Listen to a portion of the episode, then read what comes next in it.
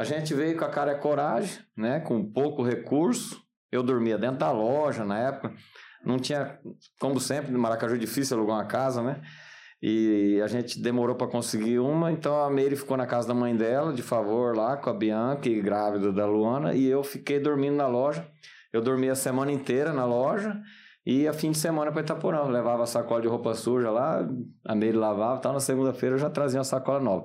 É, mas compensa, porque eu eu vi, eu descobri que dá para fazer muita coisa, mais do que eu pensava até, embora não na velocidade que eu quero, ou que as pessoas esperam e precisam, às vezes. Tem coisa que tem pressa, mas você não consegue fazer no tempo certo. Mas acredito muito no tempo de Deus também, né? E às vezes ele tem coisa melhor ainda, às vezes demora e acaba saindo melhor, você tem uma ideia no meio do caminho e, enfim, incrementa aquele projeto, aquela, aquilo que você queria fazer. Então, assim, estou muito satisfeito, mesmo motivado. Não sei se para uma reeleição, né? Isso ainda Deus já sabe, mas eu não sei ainda. Mas para ir até o fim dessa gestão, do jeito que eu entrei, com sangue nos olhos e com vontade, e curtir minha família, né? Que é o meu, que é o que me permitiu chegar até onde eu cheguei, né? Então se as pessoas acham que ah, mas agora ele tem que, ele é do povo, não é mais da família, mas eu não conseguiria atender bem o povo se a minha família não tivesse estruturada, né? Seria impossível.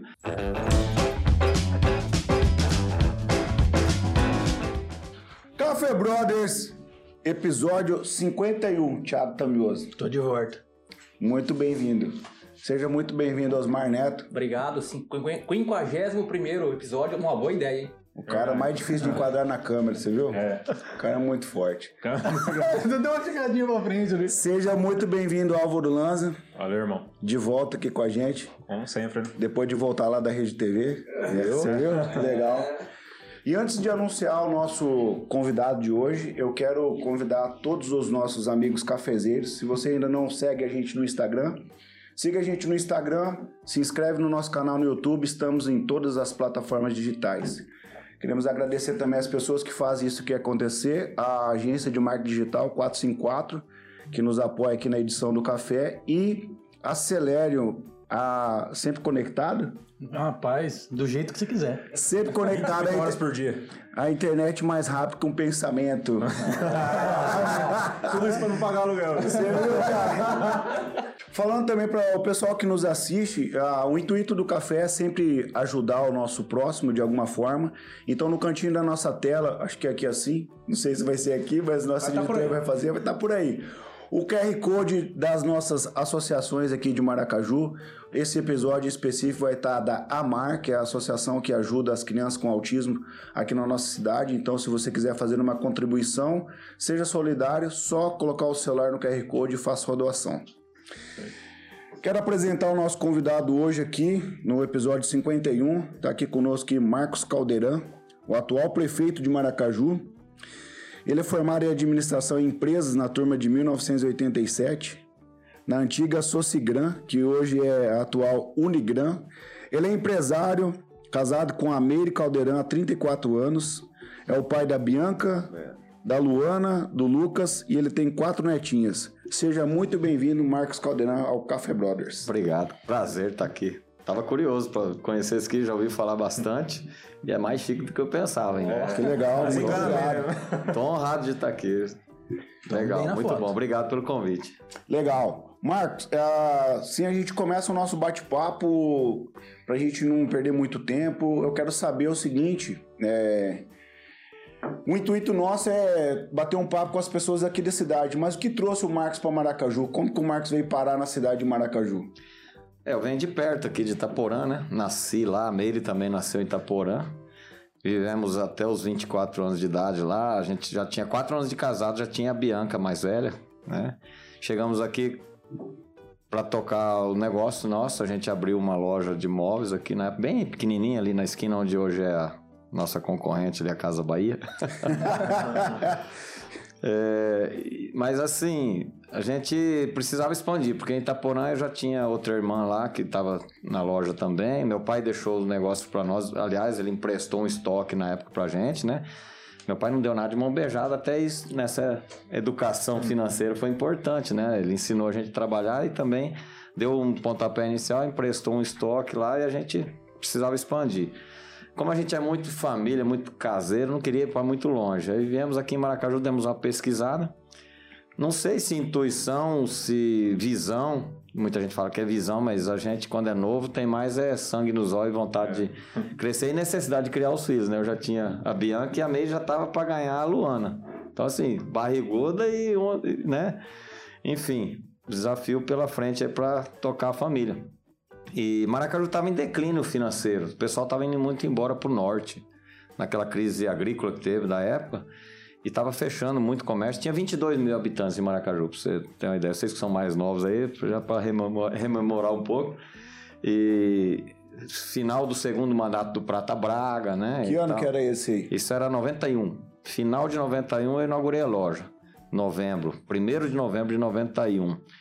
Então, assim, a gente alugou um prédio pequenininho, 200 metros quadrados, ali naquela esquina, que era só metade daquela loja que tem hoje que eu falei lá, né? Do outro lado era a Flash Dance, uma discoteca do saudoso Oswaldinho ainda, né? Que depois ele mudou lá pro centro, frente à praça. Enfim, a gente veio com a cara e coragem, né? Com pouco recurso. Eu dormia dentro da loja na época. Não tinha, como sempre, no Maracaju é difícil alugar uma casa, né? E a gente demorou para conseguir uma, então a Meire ficou na casa da mãe dela, de favor, lá com a Bianca, grávida da Luana, e eu fiquei dormindo na loja. Eu dormia a semana inteira na loja e a fim de semana para Itaporã. levava a sacola de roupa suja lá, a Meire lavava, tal. Na segunda-feira eu já trazia uma sacola nova. Eu dormia num colchão do mostruário na loja. É, no plástico ainda, para não, não. né? Se alguém não é que eu perder o produto. é, ah, se era magrinho, não danificava, né? Magrinho mesmo, eu pesava 10 quilos menos que hoje ainda. Nossa, cara. Então, assim, não, nem marcava o colchão, né? nem o plástico não engordava. O duro era o barulho do plástico e o calor. Porque novembro, dezembro, janeiro, eu fui conseguir uma casa em fevereiro. Lá no Zé Brejão, inclusive, eu morei no, na primeira vez, de aluguel, né? Então, assim, dormia naquele plástico ali e tal. Lógico que a gente ia trocando aquele colchão, vendia no outro dia e tal, para economizar, para, né? Tudo muito difícil no começo, mas graças a Deus a gente, novo, né? Você enfrenta tudo e a vontade de vencer. Do, das, das dores, né? Não, que dormir com um revólver embaixo do travesseiro. Naquele tempo era muito mais. é normal. Morria de medo, porque, é, porque quando cheguei em Maracaju tinha aquela tal da, do cantinho da facada ali na antiga rodoviária, vocês já ouviram falar, sim. né? Limpa na bacia. É, e no fundo da loja ali era muito, muito deserto ali, não tinha essas construções que tem hoje lá, Maracamoto, Fert Flora, tudo ali, aquelas lojas em volta. Era uns capinzal ali, tudo de. E a minha a porta do fundo da loja dava direto no, no terreno baldio, né? Então eu encostava a caminhonetezinha que era da entrega, uma F1000 de carroceria de madeira, que era o meu veículo de, do, passeio e era a caminhonete da entrega. Era o carro da família e o veículo de trabalho. Tinha medo de roubar, né? Então ela ficava bem encostadinha ali. E eu com o revólver embaixo do travesseiro, não tinha coragem nem de dar um tiro, morria de medo. Acho que não tinha nem força do dedo, era um magrelo. Mas, enfim, era a minha segurança, aquele, sozinho na loja, né? Naquele período. E assim foram. Foi o início, a gente foi crescendo, caímos no, no gosto rapidamente da população, que também tinham poucas lojas, porque muitas fecharam na época. Ainda tinha ponto certo na época e outras lojas menores foram fechando tudo.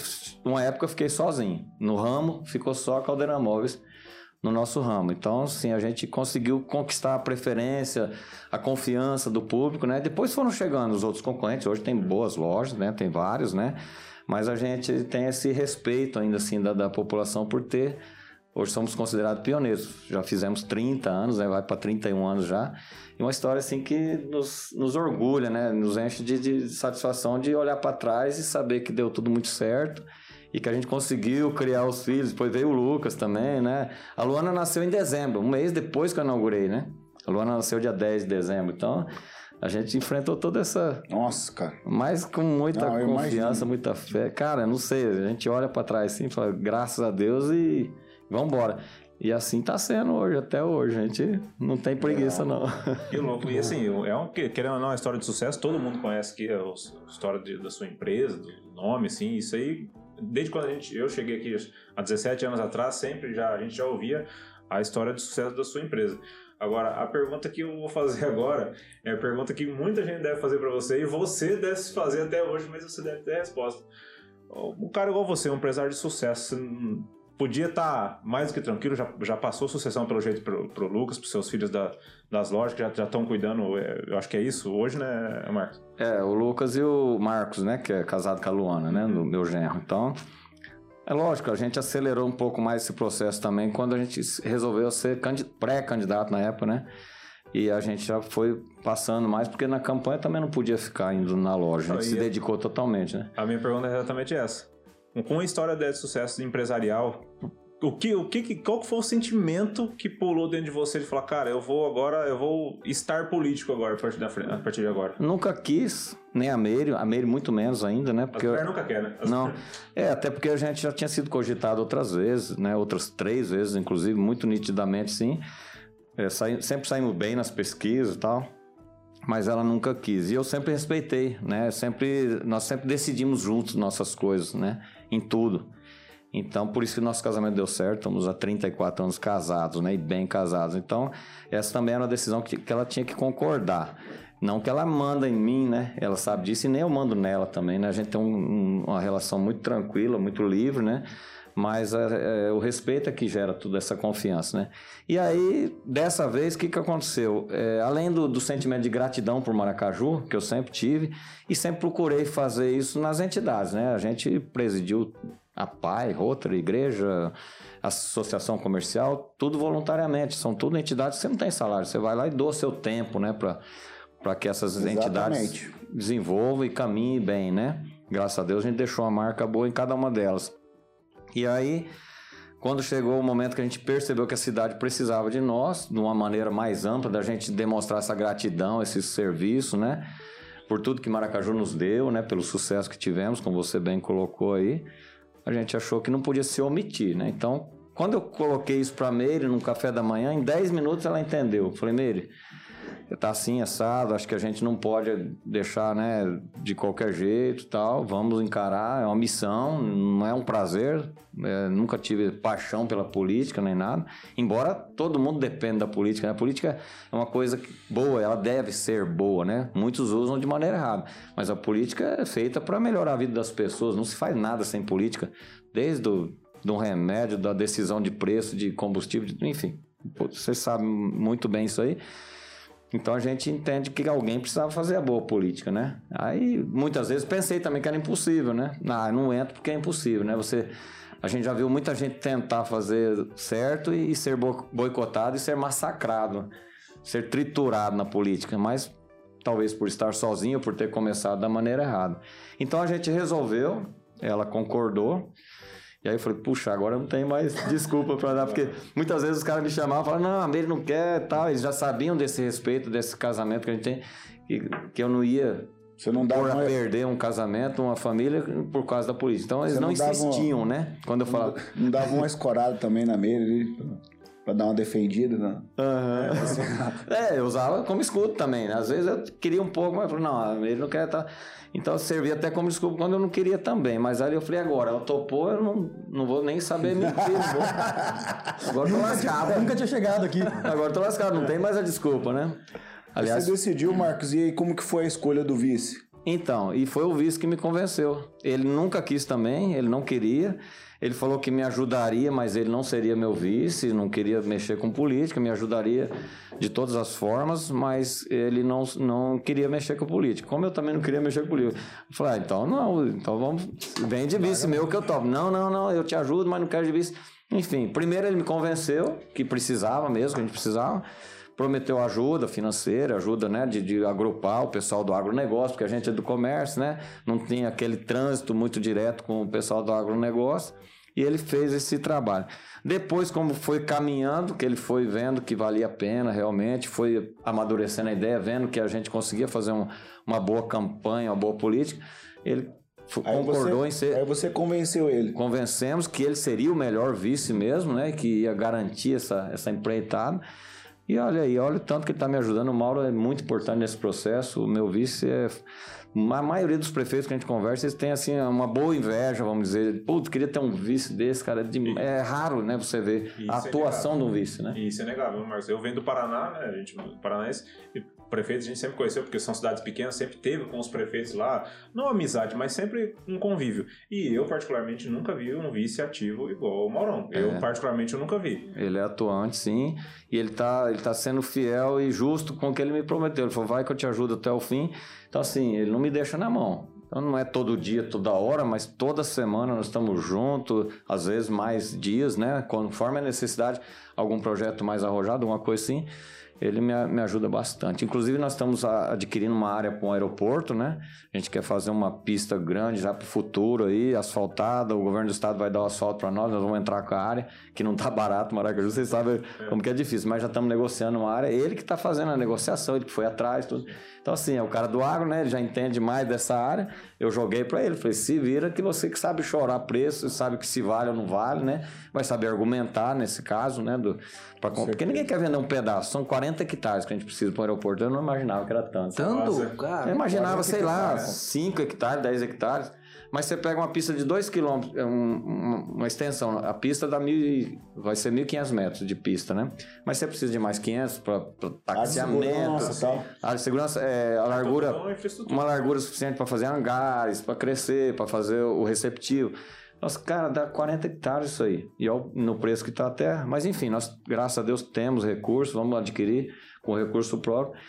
E aí as pessoas podem pensar, ah, mas eu, a maioria, eu não ando de avião, para que o aeroporto de Maracaju? Mas isso vai trazer o desenvolvimento, Investimento. Atrair investidores. Showtech vai vi- viabilizar monstruosamente Nossa, isso. você As atrai pessoas- investidores, as pessoas que vão gerar emprego, que vão botar negócio aqui. Ele quer vir, às vezes, dar uma espiada. Quer, ele não quer pegar um carro e viajar mil, dois mil quilômetros Não, para vir olhar Campo Maracaju. Bom. Se é um avião, ele desce e pá, dá uma olhada, conversa com conversa, ele, né, pesquisa o mercado.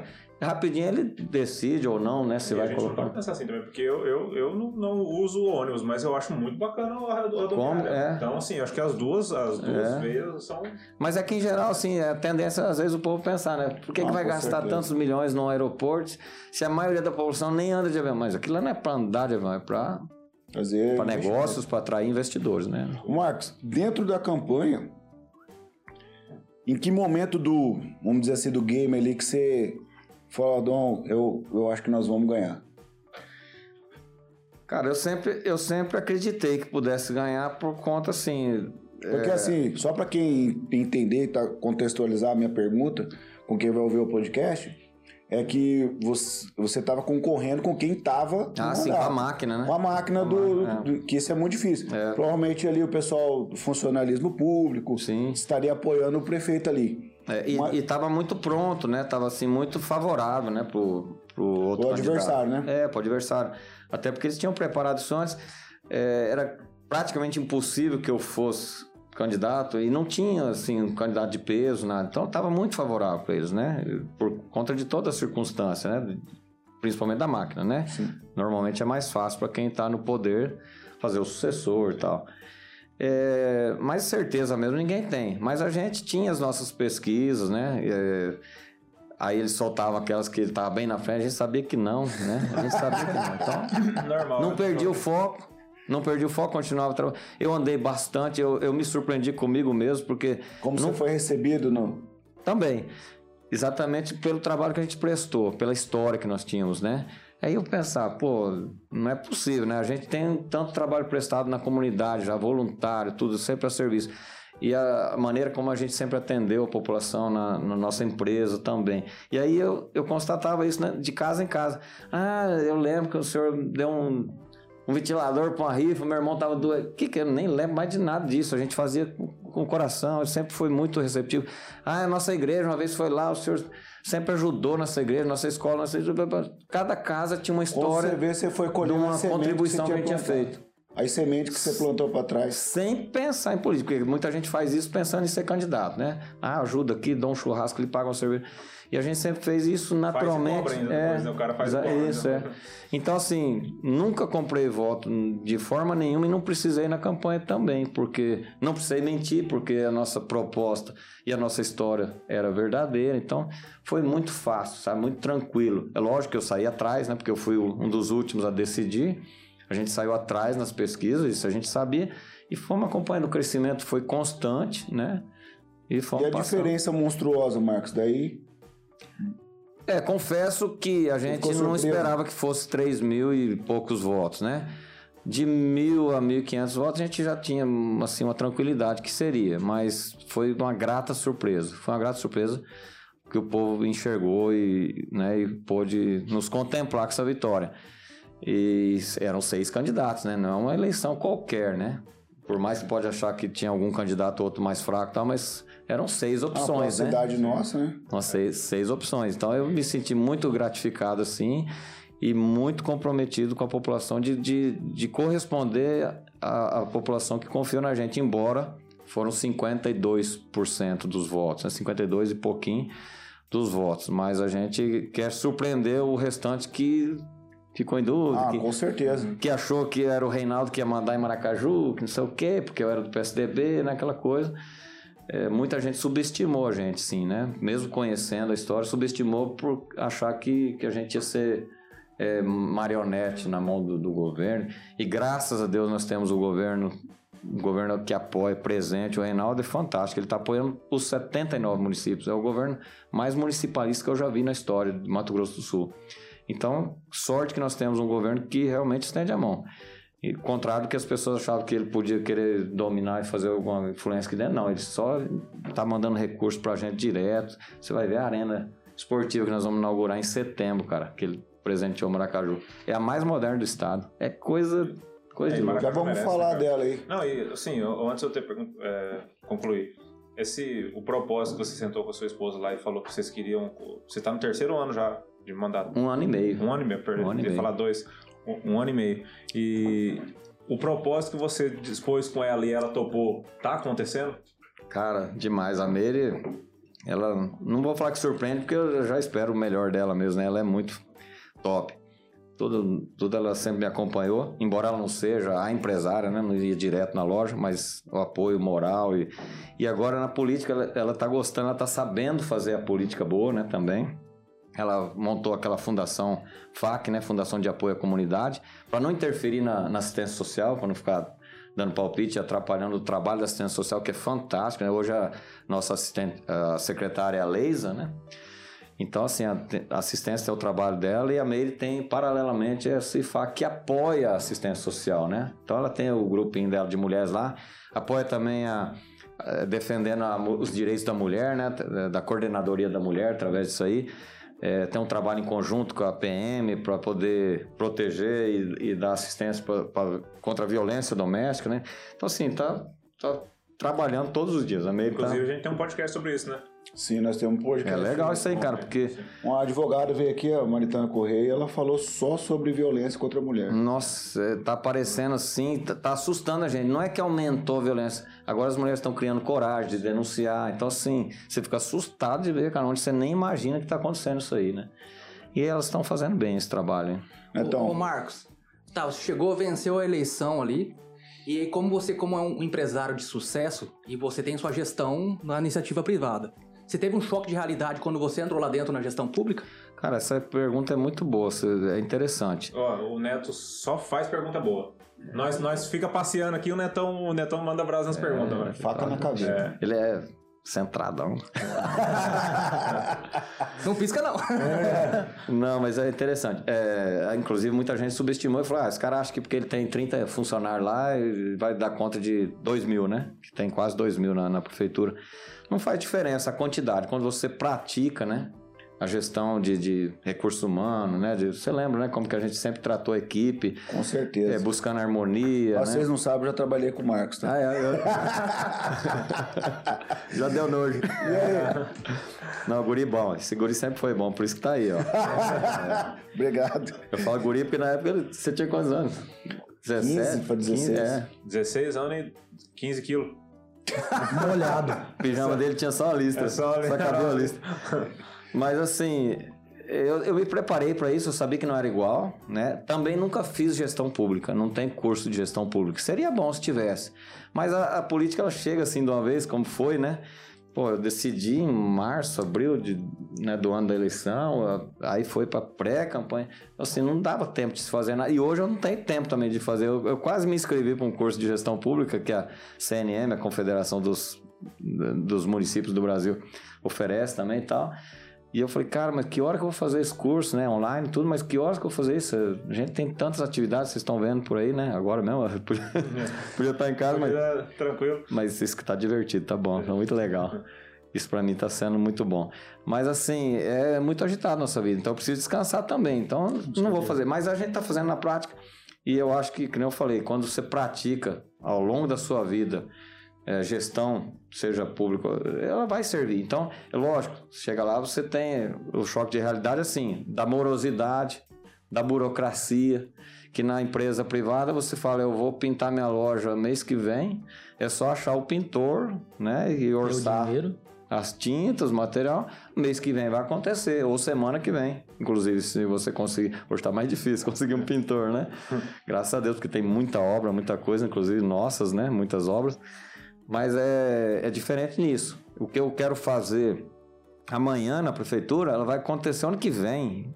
E com muita sorte ainda no começo do ano, mas provavelmente daqui a um ano. Entendeu? É licitação, projeto, tribu- aí vai para o Tribunal de Contas. Tá melhor, demora, mas tá bom, porque ele já reprova, ele devolve, né? Porque tem um erro de planilha, tem alguma coisa. Até tem vezes que o, o tribunal devolve alguma coisa nossa, aí tem os alguns bocó de plantão lá que quer, quer fazer maldade na, na mídia, né? Tribunal rejeita é, licitação da, da prefeitura de Maracaju, como se fosse a gente estivesse tentando fazer alguma coisa de errado, Fosse né? algo incoerente. Mas é que agora eles fazem isso já para prevenir, porque senão nós temos prefeitos aí respondendo, prefeito que já saiu há quatro anos, tem processo de oito anos, prefeito pagando multa, ficando inelegível, respondendo processo do Tribunal de Contas, que na época se demorava muito mais para analisar, né? Então eles já fazem uma prévia para evitar que daqui quatro, cinco anos me chama e vai ter que prestar conta daquilo porque alguém fez alguma coisa errada ali, um erro de cálculo, né? não fez o orçamento corretamente. Então tem isso também. Até isso atrasa, porque fica um mês lá, na hora que volta você corrige, você manda de novo. Ah, não, mas tinha tal. Porque aí cai na mão do outro analista lá do tribunal, ele já acha outra coisinha ali, não, volta. Sabe, isso é uma das, dos empecilhos, estou dizendo dos atrasos, né? Fora que a gente sofre bastante aqui também para aprontar o edital, para fazer toda a licitação, pela fila que nós temos de, de necessidades, né? Ainda mais eu que tudo eu quero fazer, tudo eu vejo, não, vamos fazer isso também, vamos asfaltar ali, vamos não sei o quê. A gente tá assim num turbilhão de obras e e de necessidades realmente, porque ficaram muitas coisas degradadas em Maracaju em termos de obras físicas, de, de escolas, né? Espaços públicos, né? Espaços públicos, as escolas, pra você ter uma ideia, todas estão sendo reformadas, estão degradadas, né? E algumas sendo construídas e outras ampliadas, né? E assim vai, né? Você viu a praça, terminamos um ano e meio de construção, né? Ficou muito boa. Então, assim, é, é, é um acúmulo muito grande de, de, de aquisição de material, de máquinas, muito maquinário velho, muito ônibus velho, né? E, então a gente sofre com isso, né? Essa questão da morosidade. Esse é o principal impacto que a gente encontra na, na vida pública, né? Além da... Tem coisas que você tem que passar pela Câmara, né? Embora os vereadores tenham colaborado muito, né? Sou muito grato a essa gestão da Câmara também, sob a, sob a direção do Robert, né? O presidente Robert Zima. Os vereadores têm entendido nosso propósito, nossa, nossas propostas, nosso propósito, né? No caso, né? E eles têm aprovado nossas necessidades. A gente precisa, às vezes, de uma suplementação a mais, porque você mexe num recurso que está sobrando aqui, você joga ali para poder atender e fazer logo. Então, a gente precisa dessa autorização da Câmara e eles têm, têm entendido. Então, a gente também tem administrado essa política de boa vizinhança com a Câmara, que nem sempre é fácil, né? A gente viu no passado já muita briga, muita dificuldade, vê em outros municípios isso, né? Prefeito sofrendo por causa. Às vezes por causa de dois, três vereadores, cara, você sofre pra caramba. E nós temos tido essa, essa habilidade também de lidar com eles, eles têm entendido e co cooperado nesse sentido. Bacana. Eu. Eu tô só ouvindo, cara. O cara tá dando uma aula pra Ah, mim. então, Agora chegou, Vamos- você tá com a oportunidade agora. Vamos dar um andamento então, já que nós estamos falando de, de, de, de gestão, papo de gestão aqui, né? É, viu? É, falando de gestão é, lá do- da prefeitura, cara, inclusive eu e o Neto vieram falando isso aqui, na hora que a gente tava vindo. Ah, eu que sou pequenininho, já tô, não tô dando conta do meu tempo hoje. Pra gerir o meu tempo tá muito dificultoso e eu tô meio que me readaptando. E imagina você, como é que você tá fazendo a gestão do seu tempo hoje, com esse, além, além das de todas as suas atividades, as pessoas que querem falar com você, que querem perguntar, que querem questionar, como é que você tá fazendo isso aí? In- incluindo a nossa família, que é sempre o primordial, né? Cara, era uma preocupação muito grande que eu tinha também. Como que, como que é, né? Como que vai ser? Primeiro que minhas empresas, como eu disse no, no início, nem vou lá mais. Eu vou no sábado, quando a prefeitura tá fechada. Sábado de manhã, dou uma passada lá. Vai lá vejo- dentro do colchão ou não? Ah, Vai lá uma deitar no colchão. deitada no Às vezes vai experimentar. né? Vou rever meus colaboradores, meus funcionários lá, né? Os clientes. No sábado, normalmente tem bastante gente na loja. Dou aquela, né? Mas trabalhar mesmo, zero, né? É, tô deixando todo pros filhos, dou uma perguntada, dou uma acompanhada de longe, uma monitorada. Mas durante a semana, nem nada. Então, já me sobra 100% do tempo é para administrar a, a prefeitura. E aí a questão de agenda, estipulei no começo do ano passado era duas vezes por semana para atender o público em geral. A gente foi conseguindo filtrar porque no início da gestão tem muita gente que você encontrou na campanha que ficou de vir ver se dava para fazer tal coisa, se dava para atender em alguma coisa. Eu sempre falei, nunca prometi nada para ninguém. Ele pedia uma casa, ele pedia pra, material para terminar a casa dele, pedia é, documento de carro enrolado, enfim, conta de ar, conta de luz, que eu já sabia que não podia, algumas coisas, mas algumas coisas que eu tinha dúvida, eu falava, olha, eu não sei, mas se eu puder, eu vou te ajudar. Depois você vai lá. Então ficou muita gente pendente para ir lá, né? Então no começo, no primeiro semestre, assim, era um monte de gente mesmo, então eu deixei dois dias na semana. Agora eu só preciso de um dia, aliás, meio dia, que é na quarta-feira. Eu atendo qualquer pessoa que for lá, sem agendar até. Ela não espera mais do que meia hora. Todos são atendidos até 11 horas, das 7 às 11. Ninguém fica tomando chá de cadeira, ninguém sai sem ser atendido. 90% sai com um não, porque eles pedem coisas que eu não posso, que é ilegal você fazer, por exemplo, não posso dar casa para quem eu quiser, não posso dar material para quem eu quiser. As casas ou terrenos, tudo vai por sorteio, por ordem de prioridade. Quem tem mais filhos, tem que ter filho pequeno. Quem é viúvo, quem é solteiro, não pode ganhar casa, terreno. Então, assim, muitas regras e a gente obedece a todas explico, não dou atenção pra pessoa, aquele 10 minutos ali que o cara fala, puto, obrigado, cara, você não, não, não conseguiu querer, mas você me atendeu com educação, nunca consegui entrar aqui, ficava esperando o dia inteiro e o cara ainda falava que não podia atender. Enfim, o respeito com a pessoa, sai O ser humano, feliz, né? sai feliz da vida. E aqueles que a gente pode ajudar, às vezes é um exame, um remédio mais caro e tal, a gente vai lá na Secretaria de Saúde, às vezes vou, desço até a escada, vou lá com eles lá, Doutor Tiago, vê aí o que, que dá pra fazer. Não, a gente consegue sim adquirir pela Secretaria Pá, é um óculos, um negócio. Então, assim, a pessoa sai feliz. Aquela atenção de verdade, de como eu sempre fiz na loja. Eu trato todos como aquele cliente que eu preciso conquistar, que eu preciso.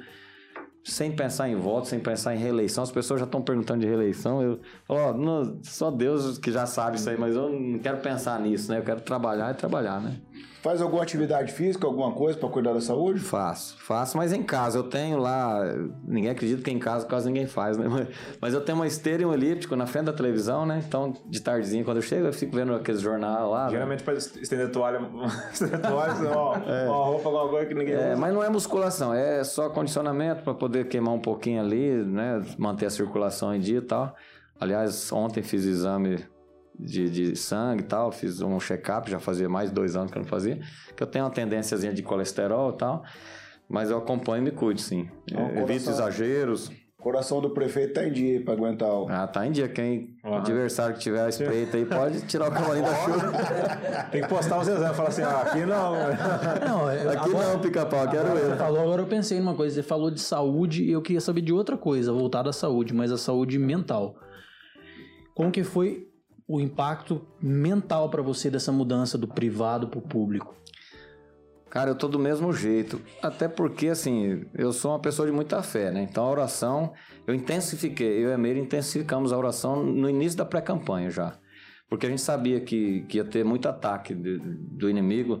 Eh, o inimigo usa as pessoas, na verdade. Então, assim, a política pode se tornar também uma arma, né? O cara exercitar e potencializar o ódio, a raiva, né? Tem gente que perde, né, a, a noção. E a gente sabendo disso, embora não era político nem nada, mas a gente sempre ouviu falar e sempre prestou atenção nisso. E a gente se preparou muito. Então, além da gente já ser uma família estruturada, um casal né, de fé que sempre praticou a, a nossa fé, a gente intensificou as orações na pré-campanha, até por conta do Covid também, que foi bem na época né, que começou a aumentar os casos de Covid. A gente também tinha muito medo, né, de não só da gente morrer pegar o Covid, que o Covid na época era quase uma sentença de morte, né? Ninguém queria pegar porque ia entubar, não sei o quê. Mas nós temos nossos pais vivos ainda, né? Meus, meu sogro, minha sogra, meu pai minha mãe, tudo na, na faixa dos 78 aí, né? Então tinha um risco também. E graças a Deus, a gente foi poupado de tudo isso aí, nossa família. Não quer dizer que quem pegou é porque não rezou, mas a gente, né, tá falando aqui do nosso caso, né? Nem sempre a, a oração, a fé. Deus tem um propósito para cada um, né? Um plano. Mas a gente se apegou muito na oração. Pra você ter uma ideia, eu, eu e a Meire, a gente reza o terço todas as noites. Todas, daquela, dessa época pra cá. Não foi a vida inteira. A gente sempre fez nossas orações, participando do grupo de casais da igreja, há 30 anos já aqui em Maracaju.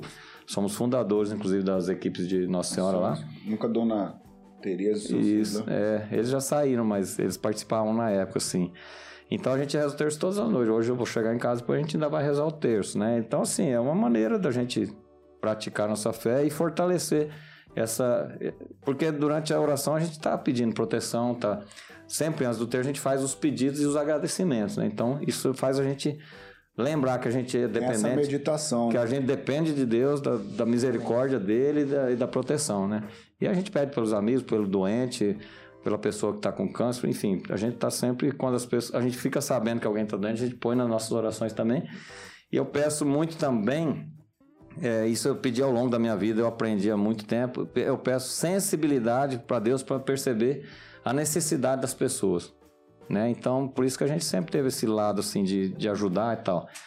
E, e agora, especialmente, eu como servidor público, o principal servidor municipal, né? Eu peço essa sensibilidade para Deus, para não esquecer das pessoas que mais precisam, né? Porque os mais ricos, as pessoas se viram, né? né? Dão o seu jeito. Mas a população em geral, que é a maioria ainda no Brasil, infelizmente, a maioria ela é muito dependente do poder público, né? Então, para a gente saber perceber essas necessidades. E eu sempre peço isso e tem dado certo, sabe? Eu acho que a gente está caminhando para esse lado aí. Marcos, assim, desse...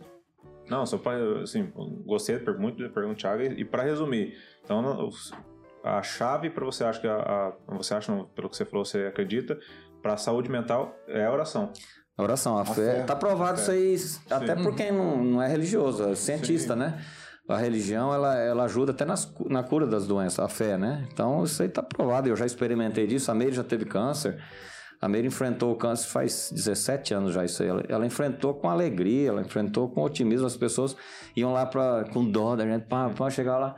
Nossa, cara, eu, sa- eu saí que eu não sei nem o que eu falo, mas a Meire me deu um banho de, Isso é de ânimo, de, sabe? Então, assim, é, a, a igreja, a fé não, não, não garante a nossa santidade. Ah, eu- o cara reza e está se achando santo. Não é isso. Ela te municia, ela te deixa preparado para as dificuldades. Te blinda, né? Te blinda, porque Jesus não prometeu que quem tivesse fé não ia ter problemas. Hum. Ele prometeu que a fé ajuda a enfrentar os problemas. Todos vão ter algum problema em algum momento, mas a fé te ajuda a enfrentar os problemas. E aí feliz de quem tem essa fé para se agarrar quando surge o problema, né? Com certeza. gente, é assim que nós, nós temos dificuldades todos os dias, de alguma forma, na gestão também. É, a gente tentando derrubar, a gente atrapalhando, remando contra. Enfim, mas a gente vence pela fé. Nós tem certeza que isso aí vai dar certo, Deus está comigo e tal. Tá respondido, é Mais que respondido. O Marcos, eu quero perguntar. ah, na verdade, é uma curiosidade minha. Quando teve essa época do Covid, né, cara? Então, tipo assim, ficou uma coisa muito difícil, né, cara? Você era o líder do executivo, algumas decisões para ser tomadas e não tomadas. E eu, tipo, a gente sai pro trabalho escutando rádio ali, cara, e eu me colocava no teu lugar. Literalmente, Ah, ali dirigindo o carro, Você lembrou do negócio? eu, eu, eu me colocava no teu lugar. Porque, tipo assim, fecha o comércio, não fecha comércio. Abre escola, não abre escola. Cara, eu pensava comigo, se eu sou o prefeito, eu vou abrir. Eu vou ser criticado. Eu vou fechar, eu vou ser criticado. O que que eu vou fazer, cara? O que que passava na cabeça do Marcos? Assim? Não, e até eu me colocava como cidadão também. Eu pensava, "Pô, se até eu, se eu fosse cidadão hoje, eu ia estar criticando o prefeito ou o governador ou o presidente porque fechou, porque abriu, cara, o que que deve estar pensando de mim? E a gente nunca quis que as pessoas pensassem mal da gente. Eu sempre construí, trabalhei para ter todo mundo de bem, nunca tive inimigo. Essa é uma parte difícil da, da gestão pública, quando você também sabe que tem sempre alguém que está te julgando errado, né? Tá achando que você tá fazendo é isso. você fazendo- falou, a espreita. a espreita, tentando derrubar, mas muita gente de bem também que tá pensando, pô, esse cara é um babaca, esse cara não devia ter feito isso, devia fazer assim, né? Como eu também, muitas vezes já julguei algum político, né? Erradamente até, mas julguei, né? Na, na maneira de pensar. Nessa fase aí, especialmente, cara, na primeira semana de gestão, já estava naquele fecha comércio noturno. Pô, Meu Deus do céu. A pandemia explodiu no começo da gestão, porque ela já vinha da outra 2020, ela vinha, mas, né, tal, tal. Ela tinha Tinha dado. nenhum uma- caso, Maracaju. Ué, durante tal. a campanha, aquela multidão, abracei todo mundo na vitória, lá, blá, blá, ninguém pegou Covid. Daí a pouco, no dezembro, começou janeiro, pá, o negócio aí fecha tudo. Só pra você. Olha, olha que episódio interessante. Eu falei do terço aí, né? Na segunda semana, já estava fechado o comércio noturno, juntou um grupo de, de, de pessoas que tinham lanchonete, papapá.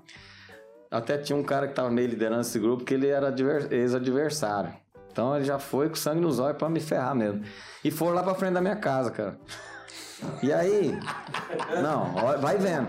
Vai vendo. Que treva, mano? Vai vendo.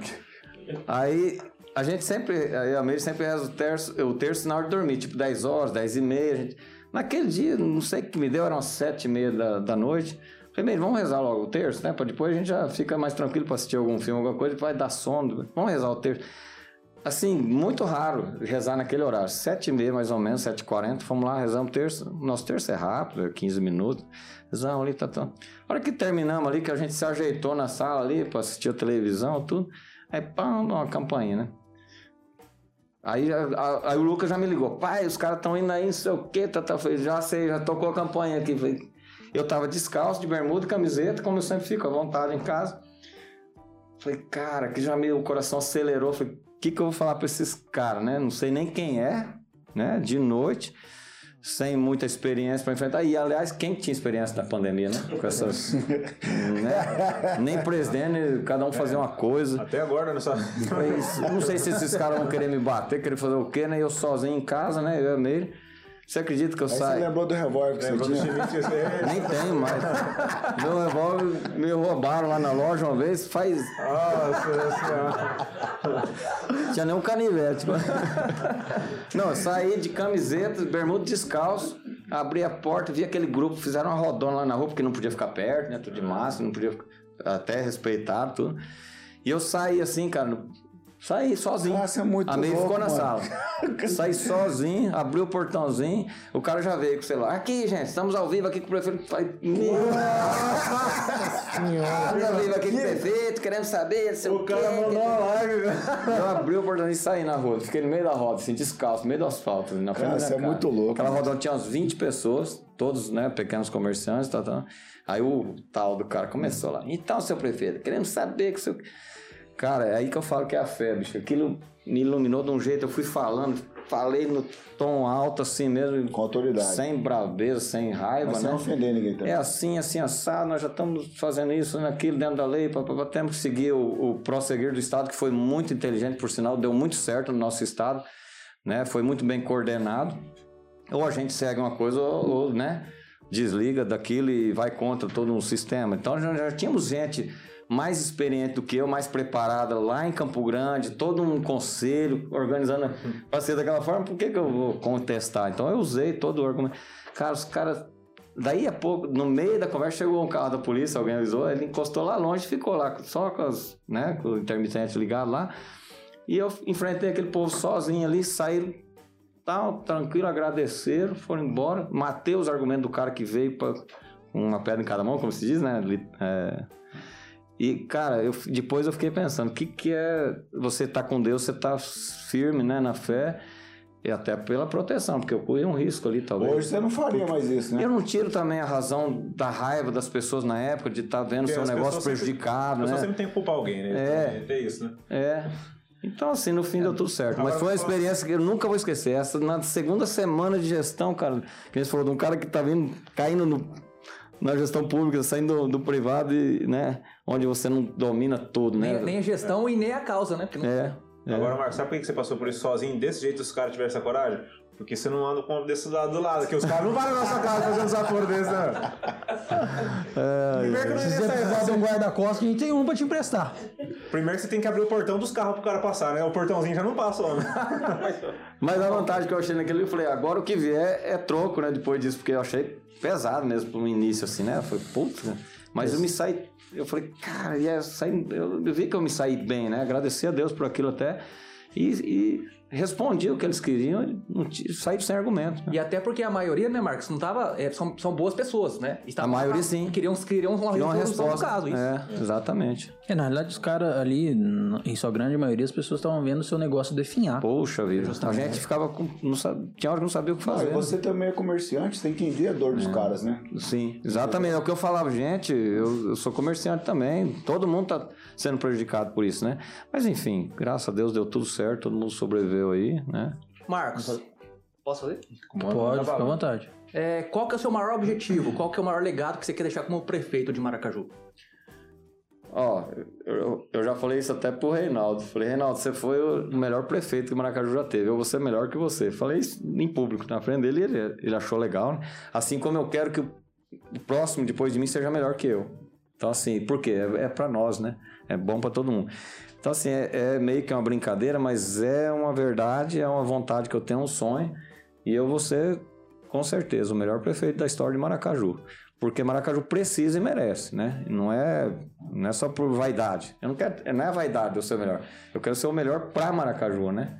Então, assim, acho que vai ser muito natural isso pela vontade que eu tenho, pela dedicação. Porque eu vejo muitos, né, na história, muitos prefeitos que vão meio período na prefeitura, tem dia que nem vai, toca um negócio meio assim, né? Na, Não acompanha de perto. e, e até eles acham que isso é normal, porque eles não sabem como que é a diferença se você se intensificar e dedicar totalmente. E eu tô vendo o resultado da minha dedicação, por isso que eu vou e vou e vou. E cutuco minha equipe, né? Minha, minha equipe é muito boa, meus secretários são muito bons também. Então eu cobro, cobro, cobro, porque eu quero resultado, né? E fico frustrado, às vezes, como eu te disse, pela morosidade, pelo tempo que, infelizmente, o sistema, é, a, a burocracia da gestão pública é assim, tem que ser respeitada. É, aí você consegue, depois de tudo aquilo que eu falei da licitação, né? Uma obra, por exemplo. O Parque Ecológico. Já está bem claro o exemplo. Parque Ecológico, estamos desde o ano passado querendo reformar o Parque Ecológico. Recurso próprio, 1 milhão e, e 100. Que lá é pequeno tal, você consegue fazer muita coisa com 1 milhão e 100 lá, né? Inclusive vamos cercar para evitar um pouco mais o vandalismo. E aí, primeira licitação, depois de tanto tempo, Tribunal de Contas e tal, planilha, orçamento, deserto, nenhuma empresa quis pegar. Olha só, as pessoas acham que obra pública é, é rio de dinheiro que a pessoa vai ficar rica com obra pública. Ninguém quis pegar. Por quê? A margem de lucro é muito pequena, é, não tem mão de obra disponível, não tem pedreiro, você tem que pagar muito bem o pedreiro, porque senão você não, não tem, ele vai para outra obra. Não dá. Aí fizemos a segunda chamada. Ninguém de novo. Deu dois desertos já no Parque Ecológico. Precisamos melhorar a planilha, a margem de lucro, tal, tal, tal. Agora, na terceira licitação, deu um ganhador, inclusive, que é o que está fazendo a escola Irma de Lima Matos, lá em cima perto do cemitério. Não sei se você já viu, já está na laje. A escola, lá, a quadra já está coberta, negócio. Está indo vento em popa lá. A escola nova do BNH, que vai mudar para lá. E o BNH vai virar um CIE, extensão do São Benedito. Ah, que... Legal, disso não, que é legal. Nós vamos reformar a antiga escola ali do BNH, vai virar a vi lá, extensão. tá- é, tá já derrubamos uma parte que estava. Isso, porque estava caindo aquela parte nós já derrubamos ali. Os containers são provisórios, né? Lá no campinho. Então ali vai virar a extensão do vai todo, totalmente reformado. E a escola nova lá em cima, perto do cemitério. Quem quiser passar lá ver, vale a pena. É uma grande obra. A realidade é boa. Deixa eu te perguntar uma coisa. É, na gestão privada, a gente tem opção de é, não se mostrar publicamente, né? Porque você, tá, você tem a tua própria empresa, você, você tem os seus colaboradores, né? Muitas das vezes, não sei quando é uma eu presa que o cara precisa trabalhar e se mostrar. Quando o cara tem uma empresa com, com, com vários, vários colaboradores, ele muitas vezes ele não precisa estar nos holofotes. Ele vai só gerindo, fazendo administração ali, e é uma maneira de, de tocar. Claro, tem empresários que estão aí na mídia também, mas na gestão pública você não tem essa opção. Você está sempre nos holofotes. Como que, como que é isso aí para você? Ah, eu acho normal. Eu entendi bem isso aí, né? A necessidade de se expor também, porque a população espera, né? Que a gente apareça, que a gente explique, que a gente mostre o que está sendo feito. Eu nunca gostei muito de contar vantagem de me aparecer, mas na gestão pública você precisa mostrar o que está sendo feito, até porque não só para calar os críticos de plantão, mas para mostrar para a população que o Aonde o dinheiro recurso está sendo aplicado. Exatamente. Então precisa. Ainda mais nesse, nessa atualidade, nessa moda, é, moda não, é realidade de, de mídia social, de redes sociais, não se esconde mais nada, né? Então, por que que a gestão pública, que a palavra já fala que é público, né? vai deixar de mostrar qualquer coisa que esteja sendo feito, né? Então, até porque motiva também a população, né? Então, eles querem ver. Eu até às vezes não, isso não precisa, acho que tá bom, não precisa mostrar isso. Não, a nossa assessoria de imprensa orienta também. Tem que mostrar sim, é importante, né? Então, vamos, vamos nessa vibe aí que. E Isso tá é- dando certo. Você E foi tem- tranquilo então essa E tem transição? gente que ainda cobra, fala, cara, você tem que mostrar o que você tá fazendo, é muita coisa, você não tá mostrando tudo, mas, puxa, eu já acho que é bastante que eu tô mostrando, né?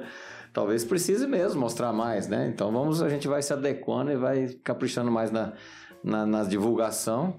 Mas assim, eu sempre falo, não, não tem como não mostrar com tanta coisa que a gente está fazendo. Então, em qualquer ponto da cidade ou do município que você for, inclusive Vista Alegre, um distrito importante, que a gente está cuidando muito bem, é, assentamentos, você vai ver a nossa mão lá. Então, é, a Inclusive, divulgação que acaba sendo pu- natural. Publicamente aqui, eu quero parabenizar a vocês pela praça, né, cara? Eu tenho, eu tenho minhas filhas, né? E tive domingo lá, tive na segunda-feira, cara. É um ambiente totalmente familiar. Parabéns pelo parquinho lá, cara.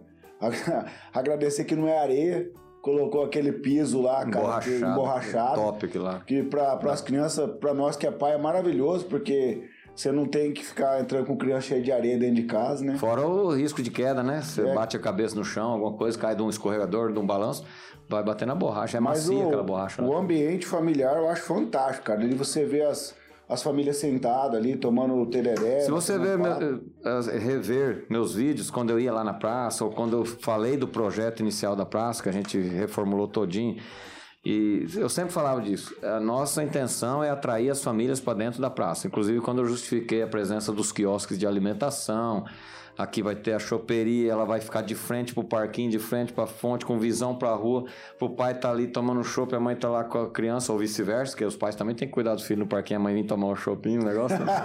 Não é só né, a mãe ficar no, no parquinho. Mas enfim, isso está acontecendo. Era o nosso desejo e a gente planejou para isso. Lógico que podia dar errado, podia. Sim. Mas a nossa intenção era essa mesmo: trazer as família, famílias para dentro da praça, espantar os malandros com muita luz, evitando sombreamento das árvores. Se você olhar à noite lá, não tem uma sombra de árvore. Todas erguemos as copas dela, preservamos todas as árvores possíveis. As que foram retiradas é porque estavam mortas já. Teve gente que ah, tiraram muita árvore da praça. Não tirei nenhuma que não fosse necessário. Então preservamos as árvores antigas e plantamos várias plantas que ainda estão pequenas, né? Por isso que parece às vezes meio peladão assim. Mas eu acho que agradou a grande maioria, que a intenção é essa, ninguém agrada todo mundo, mas agradou a grande maioria sim, porque a gente percebe essa gratidão, essa felicidade das certeza. pessoas quando você vai lá. É, Marcos, é- o, o chafariz, ele era intencional das crianças estarem no chafariz? é, essa- ela se chama fonte interativa. Então já ela tem esse nome porque é para as pessoas entrarem, brincar mesmo, né? E eu achei muito interessante a ideia pelo clima que nós temos, que a maior parte do ano é calor, né? Você vê agora a água tá gelada, a noite tá fresquinha, mas você vai lá, tem criança se molhando, a pessoa não aguenta, né? Sem entrar. É, é tão atrativa, né? Que se molha, você vê a criança às vezes com o lábio roxinho lá. não, tá frio não, né? Você imagina no verão o que, que vai virar aquilo lá. Aquela fonte, ela tem uma cisterna de 15 mil litros subterrânea. E como uma piscina, você trata com cloro também, mas a água não é potável, né? Porque ali tem gente toda hora ali, umas, às vezes tem uma criança mais suja, né? Que vem da rua suado e tal, e acaba, né? Mas a gente vai estar sempre tratando com cloro para ficar aceitável, né? Mas não é potável, que ela tem até uma plaquinha lá, né? Legal. Ô, Márcio, eu quero aproveitar nessa, esse gancho da praça aí para falar sobre responsabilidade. É, porque é o seguinte, a gente tende a achar que a responsabilidade do município sempre ela está com o prefeito ou com, com os órgãos né, responsáveis.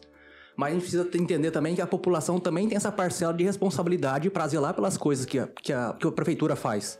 E como a gente faz para conscientizar essa população disso aí? Então, isso é uma coisa difícil porque ela é cultural. E acho que se você olhar a nível. Tem gente que fala, ai, Maracaju não tem jeito, o povo é muito assim, o povo destrói. Eu falo, não, não é Maracaju, né? Nós temos ainda assim uma cultura que precisa dar uma evoluída um pouquinho no sentido de do cuidado das coisas públicas, né? Então, assim, qualquer lugar do Brasil que você for, se não tiver guarda, não tiver bem iluminado, bem vigiado, vai acontecer o vandalismo. Eu até acho que o vandalismo em Maracaju, ele não é intenso, ele não é forte em termos de pichação, de depredação das coisas públicas, né? Mas tem que ter sim um cuidado, a gente tem... Conscientização, ela é muito lenta, ela é difícil, a gente vai estar fazendo sim, tem até as plaquinhas lá, que a gente vai estar intensificando mais é, as, as identificações do que pode, que não pode, né? Para não jogar bola na grama, essas coisas assim, né? É, pu- pusemos bastante lixeiros, o pessoal tá respeitando, você não encontra lixo jogado no chão, as lixeiras estão enchendo ali, a gente tem que estar o saco isso tudo certinho. Fiquei assim, feliz de ver o resultado depois do show, que tinha umas 5 mil pessoas naquele show do João Bosco Vinícius, né, na inauguração. Não, não pisaram, não roubaram uma plantinha, uma flor. Você viu que tem bastante flor lá, tá bem bonito, bem floridinho lá os canteiros, né? Cara, parecia que a estava do mesmo jeito no outro dia de manhã. Tava limpinha já, porque a gente tinha uma equipe lá já para fazer a limpeza, porque não coube tudo nas lixeiras, né, pessoal, né? Lata de cerveja, copo de chopp, enfim, papel. Isso é natural numa festa grande, né? Mas já assim que terminou o show, já foi limpo. No outro dia você não via nada, sinal de que teve um. uma- todo mundo tinha medo de, do pisoteio na grama e tudo. Então, assim, fiquei muito contente já com a resposta que a população deu nesse sentido. Agora, na- durante a semana a gente teve uma. hum, Nesse último fim de semana, teve uma tentativa de, não sei se roubo ou só para quebrar aquele bebedouro bonito que a gente colocou lá, né? Lá na frente do banheiro tem um bebedouro automático, água gelada, bebedorzinho para pet, né? Embaixo, assim, pro cãozinho chegar a beber água. Tentaram arrancar aquilo lá e ele rebentou o fundo dele, tivemos que já dar uma manutenção, um conserto naquilo lá.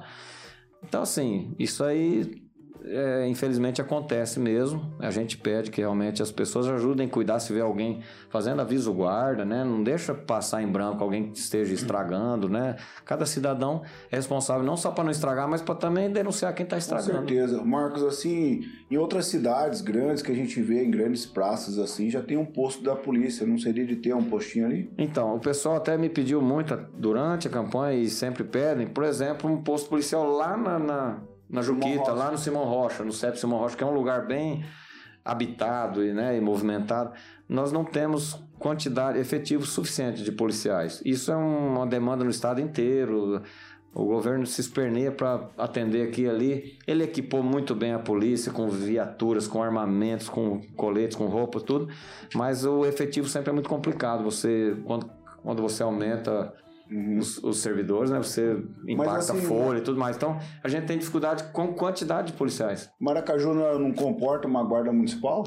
Isso já estudamos também no início da gestão lá do, no ano passado, foi uma sugestão até do, do vereador Robert e tudo. É bonita a ideia, mas eu pesquisei quem tem cidades é, com menos de 100, 200 mil habitantes, é inviável. É inviável. Então, assim, tem um custo, tem um treinamento, aí um, um guarda municipal desse dá uma cacetada ou um tiro em alguém, você- a prefeitura se enrola, responde criminalmente. É muito complicado trazer essa responsabilidade que é do Estado para cima da gente, sabe? Então tem que ser muito bem estudado e, e ainda não é. O porte da nossa cidade não, não é viável ainda. Essa- E nessa- falando nessas escolhas aí e tal, que o que é viável, o que não é viável, é aquela pergunta que a gente falou aqui no backstage, qual que foi o seu critério aí para escolher o seu secretariado? Interessante essa pergunta. Foi quando eu coloquei lá no início da nossa conversa sobre a nossa condição de, de ser candidato, que a gente impôs a nossa condição, né, para não se sujeitar à, à velha política e tal, né? Isso aí foi uma das coisas que eu tive a graça, né, de, de poder, a liberdade de escolher cada um dos meus secretários. Então, apesar da gente ter feito algumas alianças partidárias para poder encorpar nossa campanha política e poder né, ser eleito com a ajuda de outros partidos, né, foi importante. Todo, toda a campanha tem as alianças. Nós não nos sujeitamos, não amarramos nenhum cargo, nenhuma condição para que, ah, vem um partido tal que eu te dou duas secretarias. Isso não teve. E acontece em muitos lugares. Isso é onde o prefeito tem dificuldade de governar depois. Então, nós temos essa liberdade, essa facilidade, porque eu escolhi a dedo meus secretários, todas pessoas comprometidas, que têm uma maturidade também, uma vontade de servir também, não está lá pelo salário, até porque se você pegar um cara de alto nível aí para poder te ajudar numa, numa gestão municipal, ele não vai deixar um negócio dele rentável, um negócio para vir lá por causa do, do salário de secretário. Então, ele precisa ter um pouco de já de tranquilidade na sua vida financeira tal, e disponibilidade e vontade também de acrescentar, de servir, como a gente tem, né? Então, eu tenho tido muita sorte nessa minha equipe de ter escolhido e eles terem aceito o desafio e estarem comigo até agora, né? Nossa. Ô, Marcos, é, em relação ao agro, eu quero fazer uma pergunta agora. A gente sabe que o nosso município ele é impulsionado é, praticamente, basicamente, todo pelo agro, né? Não, tão, não, é, não é tudo, mas é, é a força do nosso município, do Maracaju, está no agro. Então, inclusive, nós estamos os primeiros do estado. É o campeão. É o campeão já. né? Do agronegócio. É, eu ia falar entre o primeiro e o segundo, já, já, já estamos é o entre campeão. o. Já somos champion. E, assim, agora falando de, de, de, de, município mesmo. O município tem algum plano para até in- é, fomentar algo pro sen- sentido pro agro? Porque, querendo ou não, é o pessoal que, que, que fomenta, que traz a- os recursos grandes, que ge- gera bastante emprego. E os, os, os governos anteriores, querendo ou não, a gente via que, assim, investia muito em social, tal, alguma coisa assim, e quem traz mesmo, tipo assim, o recurso para dentro, o pessoal ficava de lado. Assim, o, o in- in- instintivamente, tem algum plano? pro agro? Então, é, teoricamente, o agro é, ele é bem servido, né? Ele se vira bem, né? Ele é, é rico, ele tem condições, tem estrutura. Então, assim, não é que não precise, mas a gente, de que forma? Nós já somos muito bem servidos, por exemplo, com a Fundação MS Maracaju. Acho que é isso, esse é um, é um dos fatores primordiais que elevou nosso município há bastante tempo já no Sim. primeiro lugar na, na produção de grãos, né? E oitavo do Brasil, Brasil, né? Oitavo lugar. 5.500 e tantos municípios do Brasil, nós somos oitavo na potência do agronegócio. Então, assim, Fundação MS está aí, Showtech, vocês já Sim. sabem da potência que é. Inclusive tiveram aqui com a gente também. Isso tudo agrega. Aí nós temos aí a integração, nós somos a capital da integração lavoura-pecuária, né? Então, assim, é, não, há, é, não há necessidade, de verdade. Até porque se tivesse, assim, o Maurão, que é do agro, está comigo todos os dias ali e tal, ele ia trazer essa demanda, mas que tal a gente fazer isso? E aí a gente entra com a escola agrícola também, né? Que, Exatamente. que vai estar preparando mais jovens para esse... Porque o agro tem dificuldade, às vezes, de um piloto de máquina, de um Mão de obra, técnico- operador, Mão de né? obra, né? Que cada vez está mais tecni- tecnificado, vamos dizer, né? Tem muito mais tecnologia no campo. Então, nesse ponto a gente pode estar ajudando, é oferecendo cursos técnicos, né? Trazendo essa gurizada mais por... Por exemplo, é, quando a gente, é, a gente precisa pensar muito também, quando, quando eu falo da população em geral, que tem que ter sensibilidade e tal. É, primeira vez que a gente leva, por exemplo, as crianças da escola pública, são seis mil e poucos alunos, não só para ir no parquinho, que isso aconteceu outras vezes, para ir brincar no parquinho da, Expo, da Expomara. Mas a gente levou eles para conhecer os maquinários, fizeram todo um tour, porque Circuito, eles ouvem né? falar tanto de agronegócio, aí chega lá, vê aquela colheitadeirona, aquele tratorzão, aquela coisa. Você viu o tamanho daquela plantadeira? Quantas linhas? 62 linhas. 62 linhas, aquela plantadeira, parece que não dá nem para arrastar aquilo lá. Enfim, até a gente fica encantado. Imagina aquela molecadinha, né?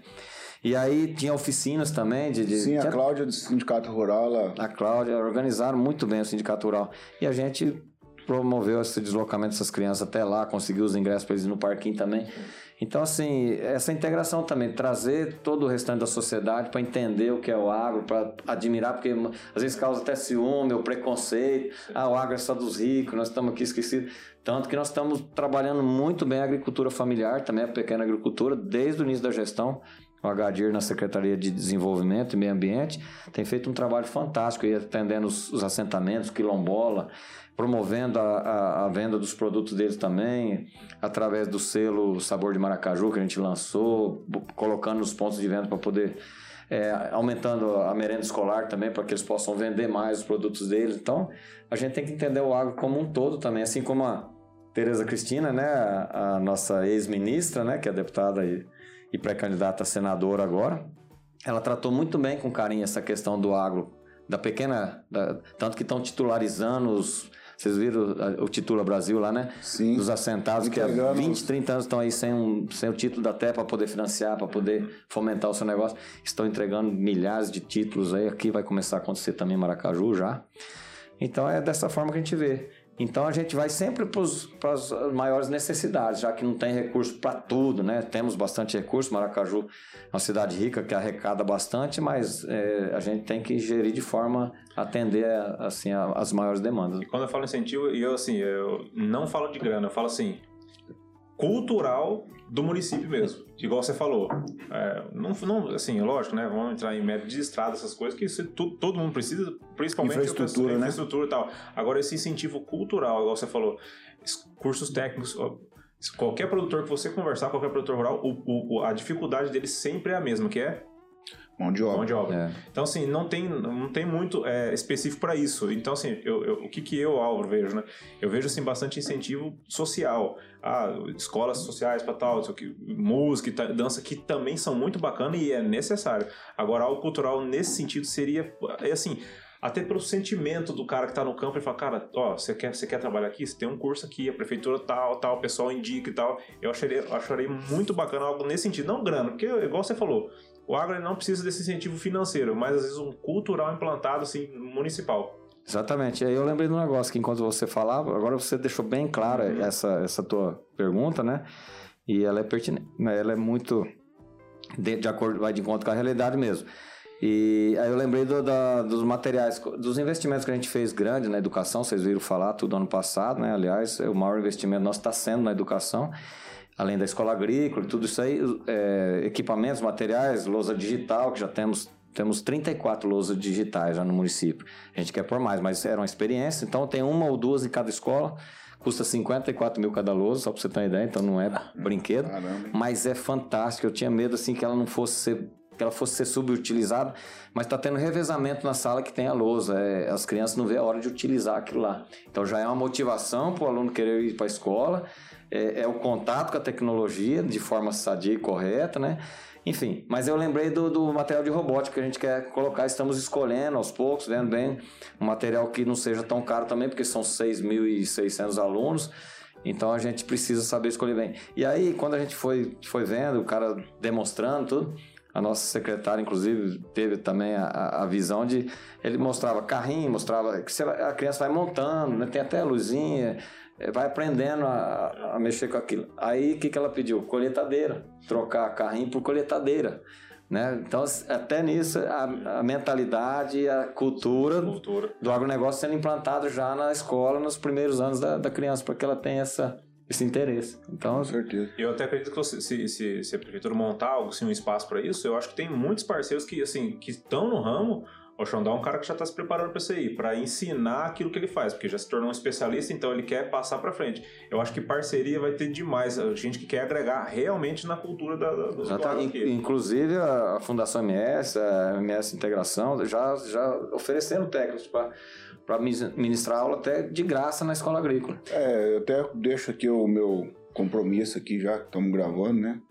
É, quando iniciar a escola agrícola, eu coloco à disposição um treinamento meu específico para jovens, é, pessoas que não conhecem nada de colheitadeiras, e eu me coloco à disposição para treinar uma turma ali. Então, a gente está fazendo uma quadra coberta na escola agrícola, não tinha antes, né, na, na época da- antiga da escola agrícola, e nós preparamos o, o piso dela para entrar maquinário pesado.